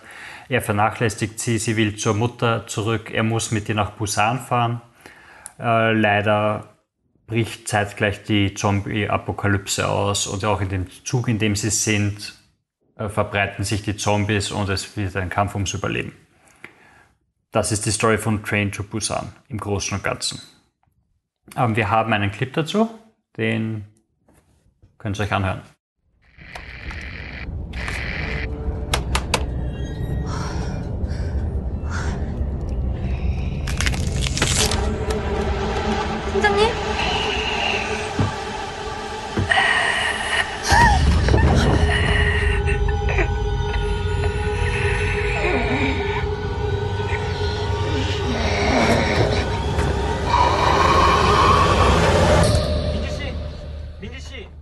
Also jetzt würde ich mal sagen, scheiße, Zombies sind overdone und ich höre da Zombie-Gegröle und Weh. Also das ist ja wohl Standard, brauche ich nicht. Stimmt dieser Eindruck? Schwierig. Ich bin kein großer Fan von, von Zombie-Filmen. Ich finde, äh, der war schon sehr interessant, weil er ihn einfach dadurch, dass er ihn in den Zug verlegt, er kann er sich Sachen erlauben, beziehungsweise kann er Klischees umgehen. Also du hast nicht die Szene, wo sie selber so tun, als wären sie Zombies um durch die Menge durchzugehen. Äh, die Gefahr von Zombies ist einerseits dadurch interessant, weil es schnelle Zombies sind, das heißt, die laufen und sie greifen dich an. Sie haben nicht nur Masse, sondern sie haben auch Kraft und Geschwindigkeit. Das heißt, sie sind eine echte Gefahr, wenn sie auf dich zukommen und wenn sie dich sehen. Und du hast in einem Zug wenig Ausweichmöglichkeiten. Dadurch ist eine konstante Bedrohung für dich da in diesem Zug was diese ganzen Zombie-Geschichten halt irgendwie interessanter macht, weil normalerweise schlurfen die halt um und um und du kannst den Bogen um sie gehen, die Sache ist erledigt. Äh, er hat dieselben Probleme wie alle anderen haben, also die, die Zombies fliegen irgendwo runter, brechen sich ins Kreuz und stehen auf und laufen weiter, weil sie Zombies sind, wo du denkst, ja, aber es geht halt einfach nicht in Wirklichkeit. Also selbst wenn du sagst, sie werden mindless, wenn sie sich das Rückenmark durchtrennen, sind sie halt trotzdem gelähmt, auch wenn sie mindless sind. Äh, auf das scheißt der Film auch. Sonst ist die Geschichte ziemlich, ich glaube, bare bones. Also der Vater, der meint, du musst nur auf dich selber schauen, damit alles gut, lernt, dass das nicht die richtige Variante ist, zu leben. Der Kindschauspielerin, also ich glaube, sie ist die Suan Kim, äh, Suan im Film, äh, spielt das ziemlich gut, soweit ich das beurteilen kann. Problem ist ja, sind ja immer Kinderschauspieler in solchen Filmen, die macht das ziemlich stark. Und sonst hast du einfach interessante Szenen, Setup, ist ein, ist ein ganz guter Zombie-Film, aber ich kann mit dem Genre relativ wenig anfangen und er invertiert es nicht und macht nichts Neues, wie Raw das gemacht hat. Dadurch eh gut und unterhaltsam und für Fans. Der Michi hält das überhaupt nicht mehr aus. Ich bin auch gerade sehr geschockt von dieser Review. Also erstmal Also, halt ich nicht aus, weil Raw kein Zombie-Film ist. So. Ja, eh, aber. Das ist mein Punkt. Nein, ist es einfach nicht, aber wurscht. Ähm, und ähm, der, der zweite Punkt ist, also ich muss gleich ähm, vorwegwerfen, bei mir ist Train to Busan leider zwei Jahre her. Ich habe es, ähm, ich hab ihn leider nicht, nicht nochmal geschaut ähm, vor der Aufnahme, aber ich war geflasht. Also mich hat der Film wirklich, mir der sehr, sehr, sehr gut gefallen. Der wäre auf jeden Fall, hätte ich ihn rechtzeitig gesehen, damals in meiner Top 10 Liste von dem Jahr drin gewesen. Ähm, und ich bin jetzt auch nicht der größte Zombie-Fan. Also im Gegenteil, wenn ich höre Zombie-Film, dann da muss man schon einmal erklären, warum ich das jetzt eigentlich schauen soll. Muss aber schon sagen, dass das Genre eigentlich dann doch einiges zu bieten hat, wa- was ich auch mag, ja. Ähm, aber ich habe Train to Busan jetzt eigentlich, natürlich ist es ein Zombie-Film, noch nicht, aber ich habe es eigentlich gar nicht so wahrgenommen als, ja, das ist halt wieder so ein Zombie-Film und der macht nur noch 15. Ich habe den auch damals in einer bestimmten Zeit geschaut, aber soweit ich weiß, ist ja auch die Art und wann er released worden ist. Ähm, für mich war das halt voll der Film über die Flüchtlingskrise. Also vielleicht habe ich den äh, falsch interpretiert, aber für mich war das halt voll, also für mich war das quasi ein ähm, sozialkritisches Drama ähm, über, also ich wollte eigentlich, ich habe einiges gefunden, aber ich, ich wollte eigentlich auch einen Clip verwenden, ähm, wo Türen geschlossen werden, dann nicht mehr aufgemacht werden. Für mich, ähm, soweit ich den Film in Erinnerung habe, ist wirklich das die bleibendste Erinnerung, abgesehen von einer ganz tollen ähm, Szene in der Mitte des oder gegen Ende des Films auf einem äh, Bahnhof. Aber ansonsten ist eigentlich für mich das, das, die bleibendste Erinnerung ist eigentlich, ähm, wir machen eine Tür zu, ähm, da wollen Leute überleben, die klopfen gegen die Tür, aber wir wissen, wenn wir die Tür öffnen, bringen wir auch die Gefahr herein. Und sind wir kalt genug, um diesen Menschen nicht die Tür zu öffnen? Ähm, das war eigentlich für mich das, das ähm, prägendste Motiv dieses Films. Und das ist für mich etwas, was halt, ähm, also kenne ich jetzt aus anderen Zombie-Filmen nicht so. A und B, finde ich, ähm, braucht es dafür ja eigentlich gar nicht das, das, das Zombie-Genre per se. Also ich finde es nicht, nicht eine Neuinterpretation des Zombie-Genres in dem Zusammenhang, ähm, sondern einfach eine irrsinnig coole Herangehensweise mit einer sehr einfachen, aber coolen Allegorie für einen Actionfilm. Und ich fand ihn einfach darüber hinaus sehr, sehr gut gemacht und ähm, sehr, sehr, sehr packend. Und soweit ich mich erinnern kann, hat mich auch emotional sehr abgeholt. Also es gab wirklich einige arge Momente und ähm, er hat ja auch, wenn ich mich jetzt recht erinnere, so eine Figur, die so ein bisschen der Bösewicht ist, also nicht wirklich, aber der quasi halt, ähm, wenn das jetzt in meiner Allegorie bleibt, dann, dann vielleicht schon die, die äußere Rechte symbolisiert, aber der halt quasi wirklich nur auf sich schaut und selbst den fand ich dann aber irgendwo zu, bis zu einem gewissen Grad nachvollziehbar, was mir ähm, sehr, sehr gut gefallen hat. Also ich, ähm, beim Wolf ist es frischer, vielleicht sollte er mal was sagen dazu, aber ähm, ich muss dann auf jeden Fall mal gleich voll verteidigen, das ist nicht einfach nur ein gut gemachter Sommerfilm. Train to Busan ist, ist super, also ich, ich finde ihn großartig. Ich wollte ihn gar nicht an, angreifen. Also bei mir wäre es sicher auch ein sehr gut von der Geschichte her, also vom, vom, vom Erlebnis her ihn zu schauen. Äh, wenn du sagst, ich finde es so interessant, dass du 2016 ihn mit der, mit der, mit der äh, Flüchtlingskrise unter Anführungszeichen äh, vergleichst, weil bei mir war es natürlich halt dieser Ausbruch und das alles halt voll in der Pandemiezeit drinnen jetzt und ich verbinde ihn halt jetzt voll mit der Pandemie, während die du ihn Anne, halt die Anne, die Anne wetzt schon quasi. Ja. Die, will, die will sich schon einklinken, oder? Go. Come on, Anne. Also, nein. Du warst gerade so, du warst gerade so hyper wieder, wie der Patrick Pandemie gesagt hat. Da haben wir gedacht, Ja, nein, ich habe es mir, also ich habe ihn ja auch äh, mit dem Michi zusammen damals gesehen und ich habe ähm, jetzt halt gerade vorhin mir Sachen aufgeschrieben zu den Filmen und ich hatte dann bereut, dass ich ihn nicht nochmal geschaut habe. Und ähm, als ich so aufgeschrieben habe, was in meiner Erinnerung die Themes vom Film waren, ist mir aber auch sofort eingefallen, eben soziale Dynamik, ähm, das Miteinander, wie geht man in einer Krise um? Und musste dann gleich denken, eigentlich voll der, also geil, aber voll der gute Film, den man jetzt schauen kann, wenn man, wenn man sich quasi jetzt so triggern möchte ein bisschen, dann glaube ich, ist das ein ganz guter Film, um ihn jetzt zu schauen, weil, weil es halt auch für einen Zombie-Film sehr darum geht, ähm, wie Menschen zusammenarbeiten. Haltet man zusammen, haltet man nicht zusammen? Ist man Arschloch, wenn man nicht zusammenhaltet? Wessen ähm, Ziele und Motive sind wichtiger? Ist es wichtiger, ein Kind zu schützen? Und, also all diese Motive waren extrem stark, plus diese unglaubliche Spannung. Also so einen spannenden Film habe ich, glaube ich, selten gesehen. Also ich glaube, es ist für mich einer der spannendsten Filme meines Lebens, wirklich.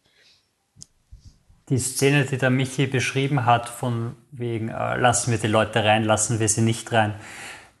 Wenn du es durch die Pandemie-Linse schaust, ist das voll eine Szene über Gruppendynamik, wie da quasi ein, ein Redelsführer sagt, das geht jetzt nicht, äh, bla bla bla, äh, gefährlich und so weiter. Und dann merkst du, wie quasi einer nach dem anderen um, umkippt in dieses, er hat recht, wir müssen es wir verteidigen und die bringen, also bei uns ist es ja jetzt, die bringen den Virus herein.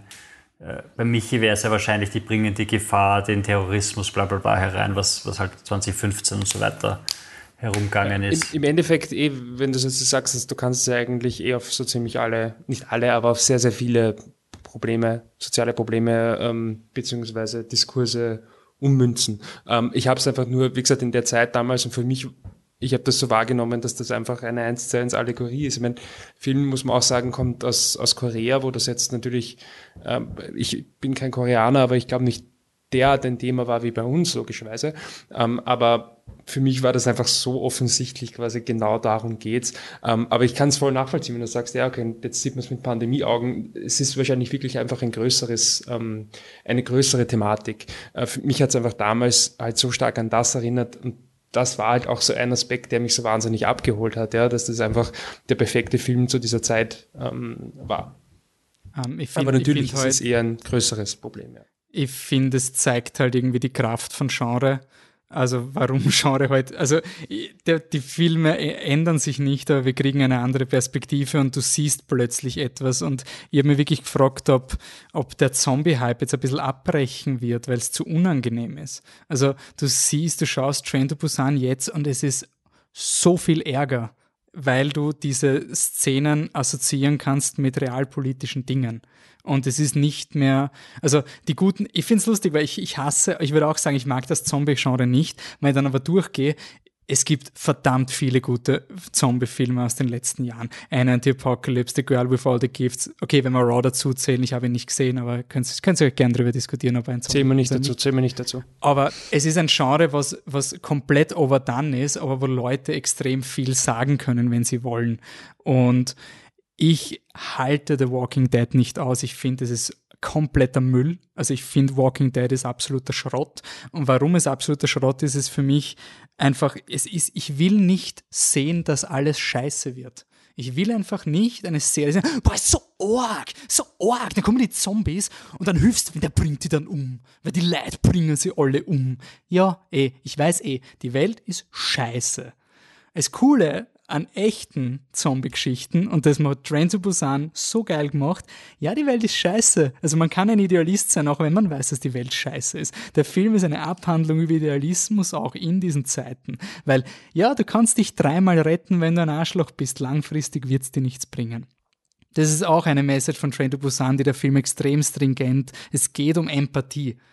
Keiner der Leute opfert, um sich selbst zu retten in diesem Film, wird belohnt. Und das ist und es ist aber nicht auf eine manipulative Propagandaart, sondern der Typ, der die Leute opfert, der kommt ja auch viermal davon oder so. Also quasi, es funktioniert eher Zeit. Aber irgendwann funktioniert es dann halt nicht mehr und dann überlebt halt nur die Empathie. Es langfristig funktioniert. Und ich finde, es waren so Szenen dabei, wo halt Du hast zum Beispiel diesen, diesen obdachlosen Charakter und dann gibt es eine Szene, wo die Leute sozial geschämt werden und, und die, die, die, quasi die Infizierten oder die möglicherweise Infizierten werden rausgeschämt aus dem Zugabteil.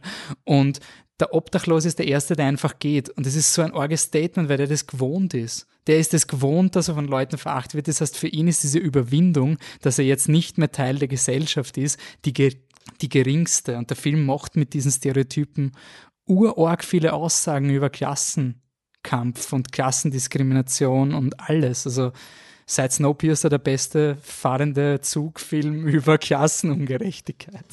Kleines Nischengenre vielleicht, vielleicht nur Platz zwei in diesem Subgenre, aber ein sehr, sehr starker Platz zwei. Ähm, ähm, ich würde auf jeden Fall, also wenn jetzt nicht jemand direkt zum Film gerade was sagen will, ähm, mich hat das, als du meinst, und ihr habt beide gemeint, ihr habt das so in den Pandemie-Dings ähm, gesehen und ob jetzt irgendwie Zombie-Sachen jetzt total unpopular sind. Ähm, ich habe tatsächlich die erste Staffel von Kingdom geschaut, ich weiß nicht, ob ihr das kennt, das ist eine südkoreanische Zombie-Serie spielt in der Vergangenheit und das ist, ähm, geht auch sehr viel um, um, um Herrschaft und bla, bla, bla. Äh, ich war in Wahrheit jetzt nicht, nicht, nicht sonderlich ähm, überzeugt, weil für mich da die Hauptfigur einfach so lupenrein ist, dass Fahrt ist. Ähm, aber an sich schon eine ganz coole Herangehensweise auch sehr klassisch, was die Zombies selbst betrifft. Aber was ich da auch wirklich empfunden habe, also so geht's mir halt, ihr habt es halt, wenn irgendwas Großes passiert draußen in der Welt, ja, oder ein Thema gerade total ähm, überdominant ist, das mehr oder minder aus dem Nichts kommt, dann hast du eigentlich wenig Kultur, die, die das jetzt genau das thematisiert. Ähm, weil es klar, jetzt gibt's irgendwelche Coronavirus-Dokus auf Netflix, aber die es halt jetzt schnell hingeschustert haben, aber es gibt jetzt nicht wirklich viel mehr ähm, über diese aktuelle Situation. Und ich habe mir es auch bei, bei Kingdom geht es eben auch sehr, sehr stark eigentlich um äh, ja, Isolation und, und quasi, wie kann ich dieses Problem eindämmen. Und das hat mich dann, mich persönlich hat das eigentlich total abgeholt. Also ich habe die Serie dann nicht weitergeschaut aus anderen Gründen, aber mir hat das eigentlich extrem gedacht, so endlich mal etwas, wo es um genau die Scheiße geht, die wir gerade draußen haben. Also ist natürlich auch immer Geschmackssache, aber ich denke schon, dass es nicht nur mir so geht, dass man auch äh, manchmal ganz einfach gern was hat, was äh, mit der aktuellen Realität ähm, ja irgendwie einhergeht. Und das Zweite, was ich noch sagen möchte, äh, ist auch eine Referenz auf was anderes, und zwar auf ähm, Seoul Station. Das ist ein Animationsfilm, auch vom, vom selben Regisseur, den hat er mehr oder weniger in einem Aufwasch gemacht. Ich glaube, er kam danach raus, ist aber sozusagen das Prequel. Und den Film habe ich tatsächlich am Slash gesehen.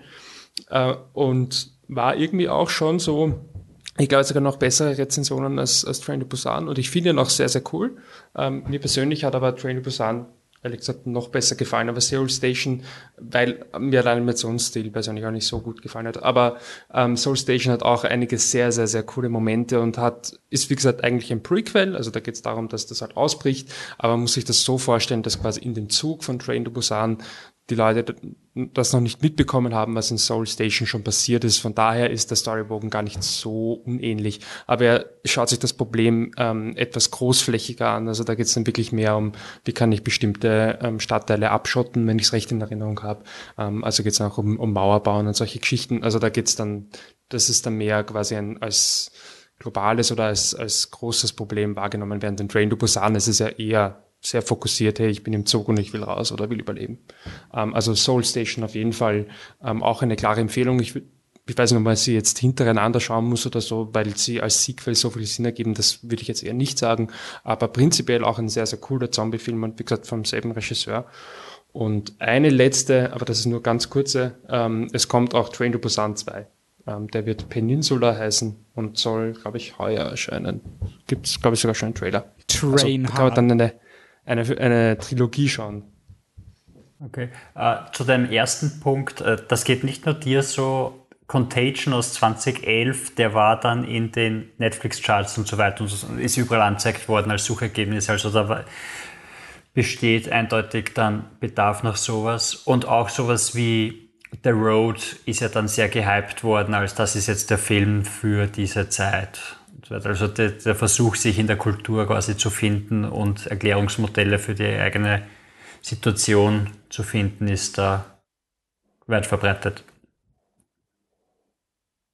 Äh, ich musste auch einwerfen, äh, wir haben vor einer, vor zwei Wochen habe ich mit Freunden Shin Godzilla geschaut, der lief auch am Slash Half, hat mir damals nicht wirklich gefallen unglaublich geil mittlerweile. Also, weil der den Godzilla verwendet, um diese Bürokratiekrise um Fukushima herum einfach zu persiflieren. Also wirklich diese, oh scheiße, wir müssen das abriegeln, na, aber das können wir nicht machen, weil dann, dann haben die Leute Panik, lass mal das, der Godzilla wird schon nicht an Land kommen, scheiße, der Godzilla ist an Land kommen, okay, was machen wir jetzt? Naja, er ist sicher nicht radioaktiv, scheiße, er ist radioaktiv und so.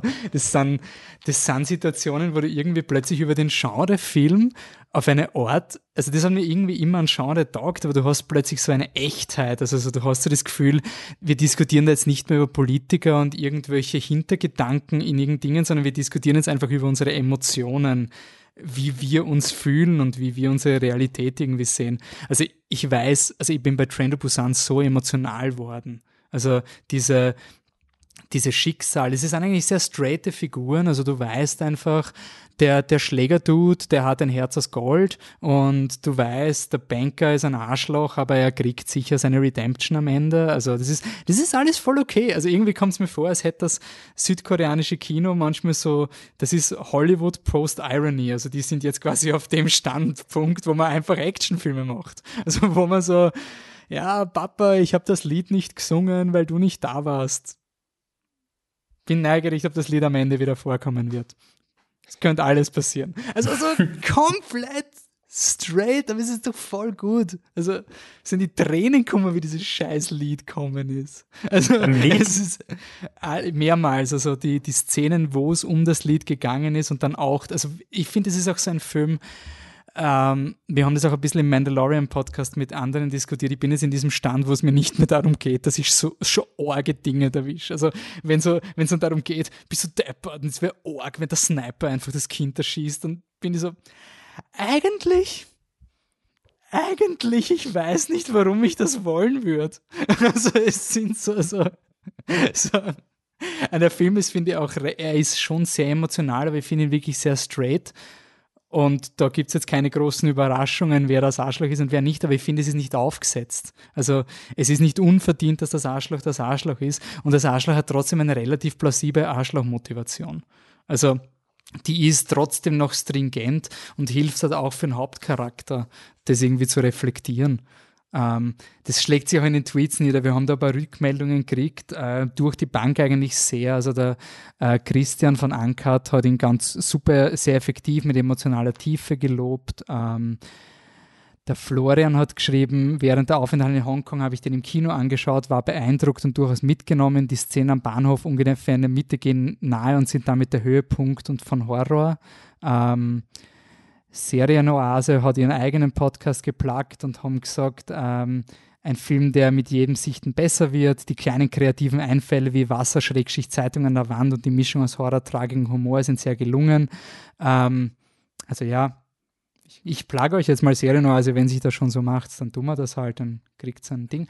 Und der Nenot hat natürlich gesagt, ähm, ich empfand den Film Strunz langweilig, verflucht, plakativ, vor allem in der Inszenierung des Bösewichts und hatte nach dem großen Hype seiner Zeit mehr erhofft. Also, takes all kinds. Äh, ich finde ihn absolut großartig.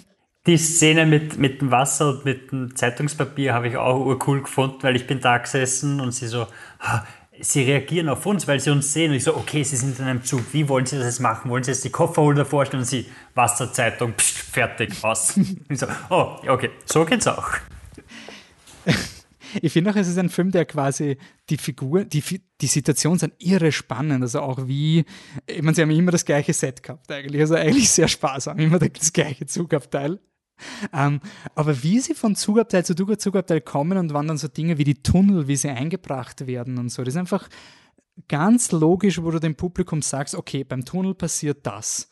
Es gibt jetzt zwei Tunnel unterbrochen von einer Lichtding. Also du bist, du fühlst dich nie verarscht, aber natürlich, wenn sie sagen, es gibt zwei Tunnel, dann wird's, wird sich nicht innerhalb von einem Tunnel ausgehen.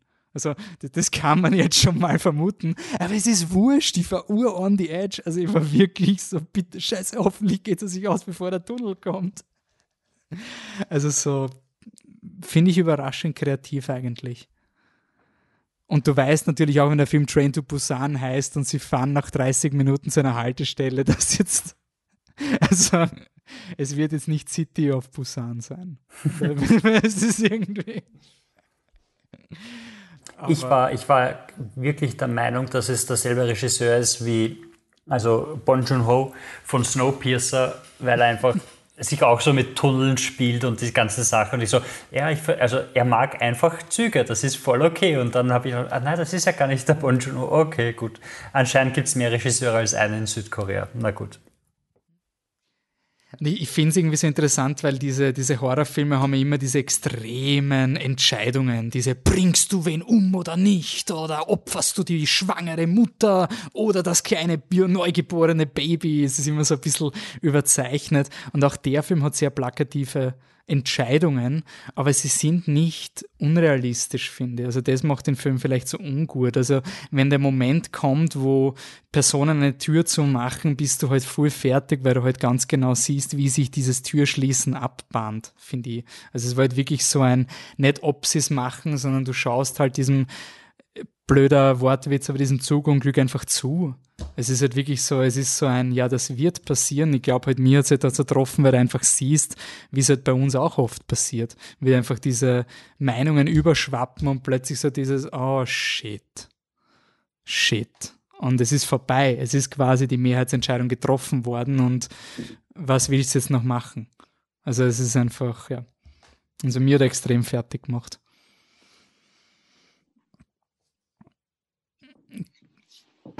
Noch Wortmeldungen oder? Und irgendwer die Netflix-Serie zu Snowpiercer? Hat es irgendwer vor? Gibt es Netflix? Nein, es, es gibt es noch nicht. Ja, ich ja, kommt zumindest so aber, aber macht Netflix eine Serie zu allen Filmen von Bon Joon-ho? Weil Parasite kriegt ja auch eine, oder? Maybe. Ähm, es ist, glaube ich, nicht draußen.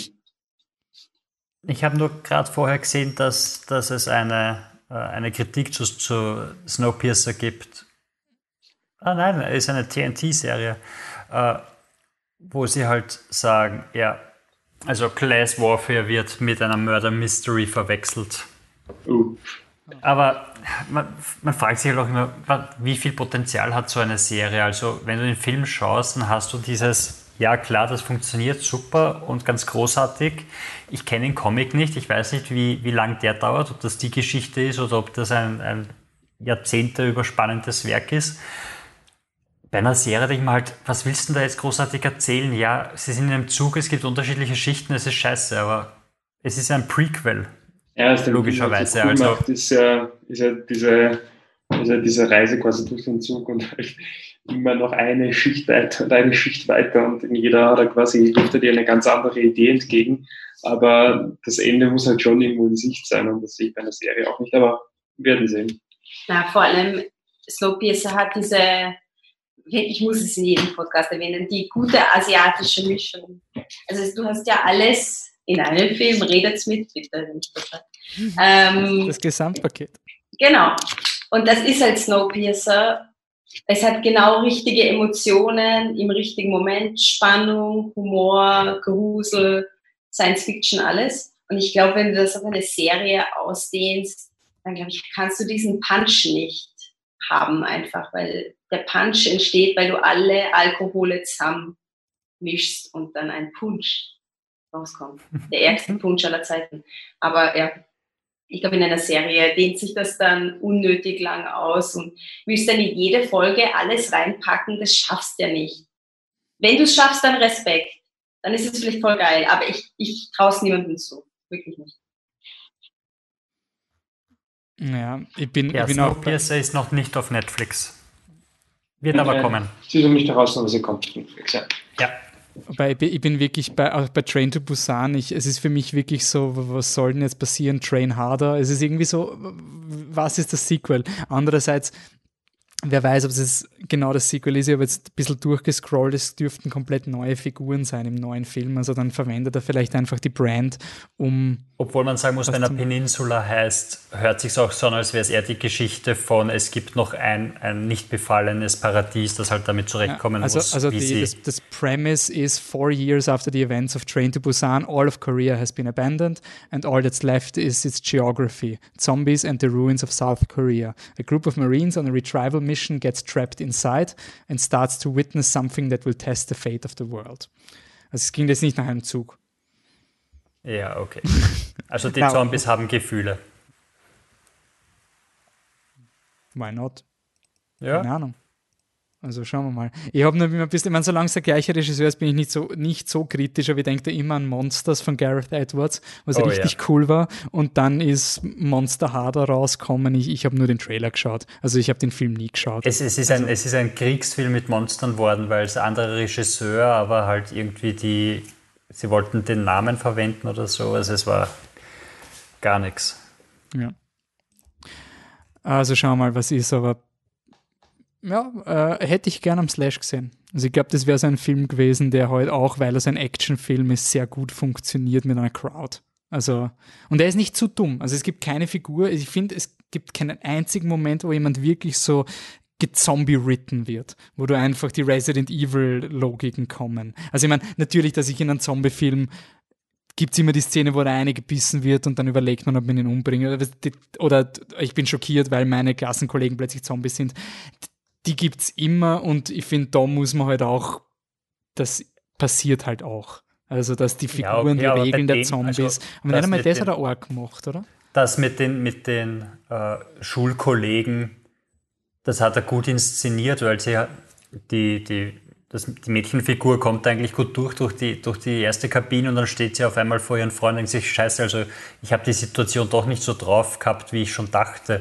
Das hat er ganz gut gemacht. Und die Szene mit jemand wird gebissen und versteckt es vor den anderen kommt ja gar nicht vor. Gibt's nicht, oder? Es gibt nur nein, quasi, wer es gibt also, und muss damit der, der, der Schläger kommt gleich drauf, also der erkennt gleich, okay, das ist mein Ende und handelt dementsprechend. Und sonst hat er, hat er keine Szene, wo irgendjemand sowas macht. Mhm. Er hat die Szene, wo der, wo der eine Schüler sich quasi opfert, indem er bei, bei dem Mädchen war, das er liebt. Aber ich glaube, das war eher äh, Selbstmordgeschichte, als er war so dumm und hat nicht checkt, dass er weg muss. Ja, also ich finde, es ist ein Film, der es diesen Armchair-Reviewern sehr schwer macht. Also die, die, die, den Sinn-Counter oder sowas bei dem Film, das ist halt wirklich nur, wenn du sagst, okay, die Szenen werden halt geschrieben, dass Leute sterben. Also, dass die Leute natürlich dann gebissen werden, wenn es dramaturgisch am spannendsten ist und nicht gleich am Anfang vom Film, macht halt auch irgendwie Sinn. Also, das ist irgendwie so. Also, ich finde irgendwie so, wenn man es überlegt, von der Story her, war das echt super stringent und hat irgendwie die Regeln nie gebrochen. Also, wann immer eigentlich alle Regeln wurden klar kommuniziert und nie verletzt, außer natürlich, ich meine, manchmal bricht ein Glas und manchmal nicht. Also wann eine Tür jetzt genau, wann die Zombies quasi ein, eine Glastür im Zug smashen können und wann nicht, das ändert sich. Ist halt vom Stand der Sonne. Wenn die Sonne schräg steht, dann brennt die Haut und dann werden sie aggressiver. Fixt. okay, dann ähm, beenden wir das Slash and Half de facto und wünschen uns hoffentlich, dass sowas nie wieder passiert, dass wir das Slash remote feiern müssen, sondern dass wir das immer im Filmcasino machen können oder im Metro-Kino Kulturhaus oder bei der Premiere im Gartenbaukino. Ähm, und dass solche Institutionen, die solche Filme eben hypen, notwendig sind. Also ich finde, das, das hat man jetzt in dieser Diskussion auch sehr gut gesehen, warum diese Filme nicht, warum alle diese Filme nicht nur Blut und Beuschel sind, warum da mehr dahinter ist. Und gerade jetzt, also wirklich so ein, ich finde, es ist schon ein bisschen so ein, so ein, so ein Spiegel aufhalten für Leute, die vielleicht nie checken, warum Genrefilm da ist, wenn es dann plötzlich so ein, oh, stimmt, das hat ja dieser billige Zombie-Streifen 2016 und dieser Nicolas Cage. Okay, ich weiß nicht, wie, wie sozial relevant der Nicolas Cage-Film ist. Ich glaube, auch da, auch da gibt es wertvolle Lektionen. Auch bei Invisible Man gibt es die Message, dass man gut recherchieren muss und immer aufpassen muss, wenn man einfach Literatur nicht checkt. Das ist wichtig für die, die Fake News-Zeit und das postfaktische Zeitalter. Also insofern ist Invisible Man auch super immer wichtig. Immer die Originalquelle suchen. Immer die Original. Wirklich, verlasst euch nicht auf den Repost von den Amerikanern, sondern geht jetzt zu den deutschen, deutschen Quellen. Und wenn es Deutsch ist, dann lernt Deutsch. Lernt Deutsch. Jetzt könnt ihr es. Der Invisible Man hat es nicht können und ihr habt es Verwend Google Translate. Nutzt die Technologie, die du hast. Und was ist die Message von Forest of Love? Sei nicht scheiße zu Frauen, auch wichtig. Vielleicht nicht wegen einem Film, aber quasi das in, diesem, in dieser Diskussion. Ja, unterschätze Frauen nicht, weil sie haben furchtbare Dinge geplant oder auch nicht? Ich weiß es nicht. Okay, einer ist halt draus, aber an sich eine 75% Trefferquote für soziale Relevanz von. Ja, ich meine, Call of Space müssen wir warten, bis die Aliens kommen, um herauszufinden, was, was, was wir von ihm nehmen können. aber das passiert ja bald, ja. Also. Das wird fix passieren. Also.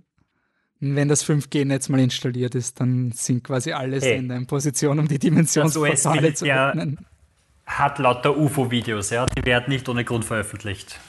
Ja. okay. Dann viel, viel Herzen zum Slash. Wenn ihr das hört und seid noch immer da, schickt schwarze Herzen auf Slash auf, auf allen Plattformen, die es gibt. Patrick, wie kann man mit Slash und mit uns in Kontakt treten? Okay, aus dem Kopf weiß ich jetzt nicht, wie der, wie der Handle vom Slash ist, ob es äh, Slash, Slash Filmfestival Filmfest. ist. Also. Siehst du? Slash Filmfest, okay. Uh, sucht es, findet es, es ist großartig.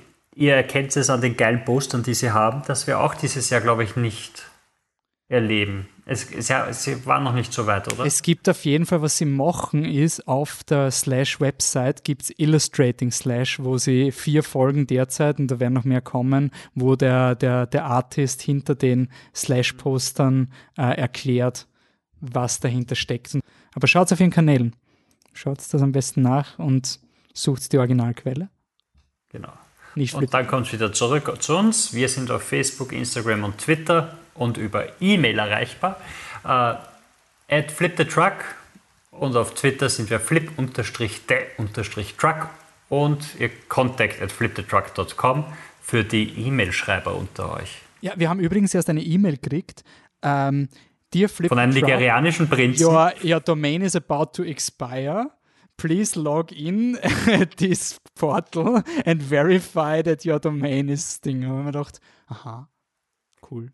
Also, ich bin gerade so viele Handys vom sind, dann Ich habe die E-Mail in den Spam-Ordner verschoben. Wenn es Flip the Truck in ein paar Wochen nicht mehr gibt, dann war es deswegen. Aber die schreiben uns E-Mails eigentlich, sehr verlässlich auch.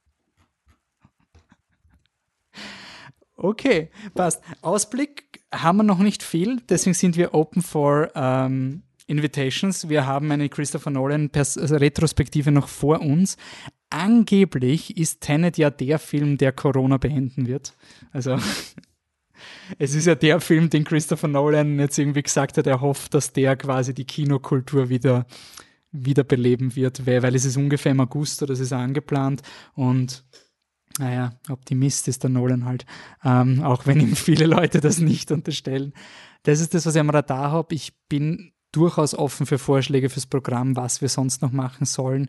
Ähm, was aber wirklich wichtig ist, was ich für mich erkannt habe, ich brauche diesen Podcast, um neue Filme zu schauen. Also wenn wir diesen Podcast nicht aufnehmen, dann schaue ich nur Star Wars. Ich habe Rise of Skywalker schon dreimal geschaut, aber ich habe nicht Forest of Love geschaut. Nicht mal das habe ich geschafft. Also wenn ich zumindest zwei Filme bis zur nächsten Aufnahme sehen soll, dann brauchen wir eure, eure Einsendungen, sonst wird es nichts. Also, ihr wisst, wo ihr uns zu erreichen habt. Ähm, Danke fürs Zuhören, danke für die Loyalität, danke für die vielen Shoutouts, die wir jetzt immer wieder kriegen. Das freut uns sehr. Und ähm, bis zum nächsten Mal. Ciao. Tschüss. Tschüss. Tschüss.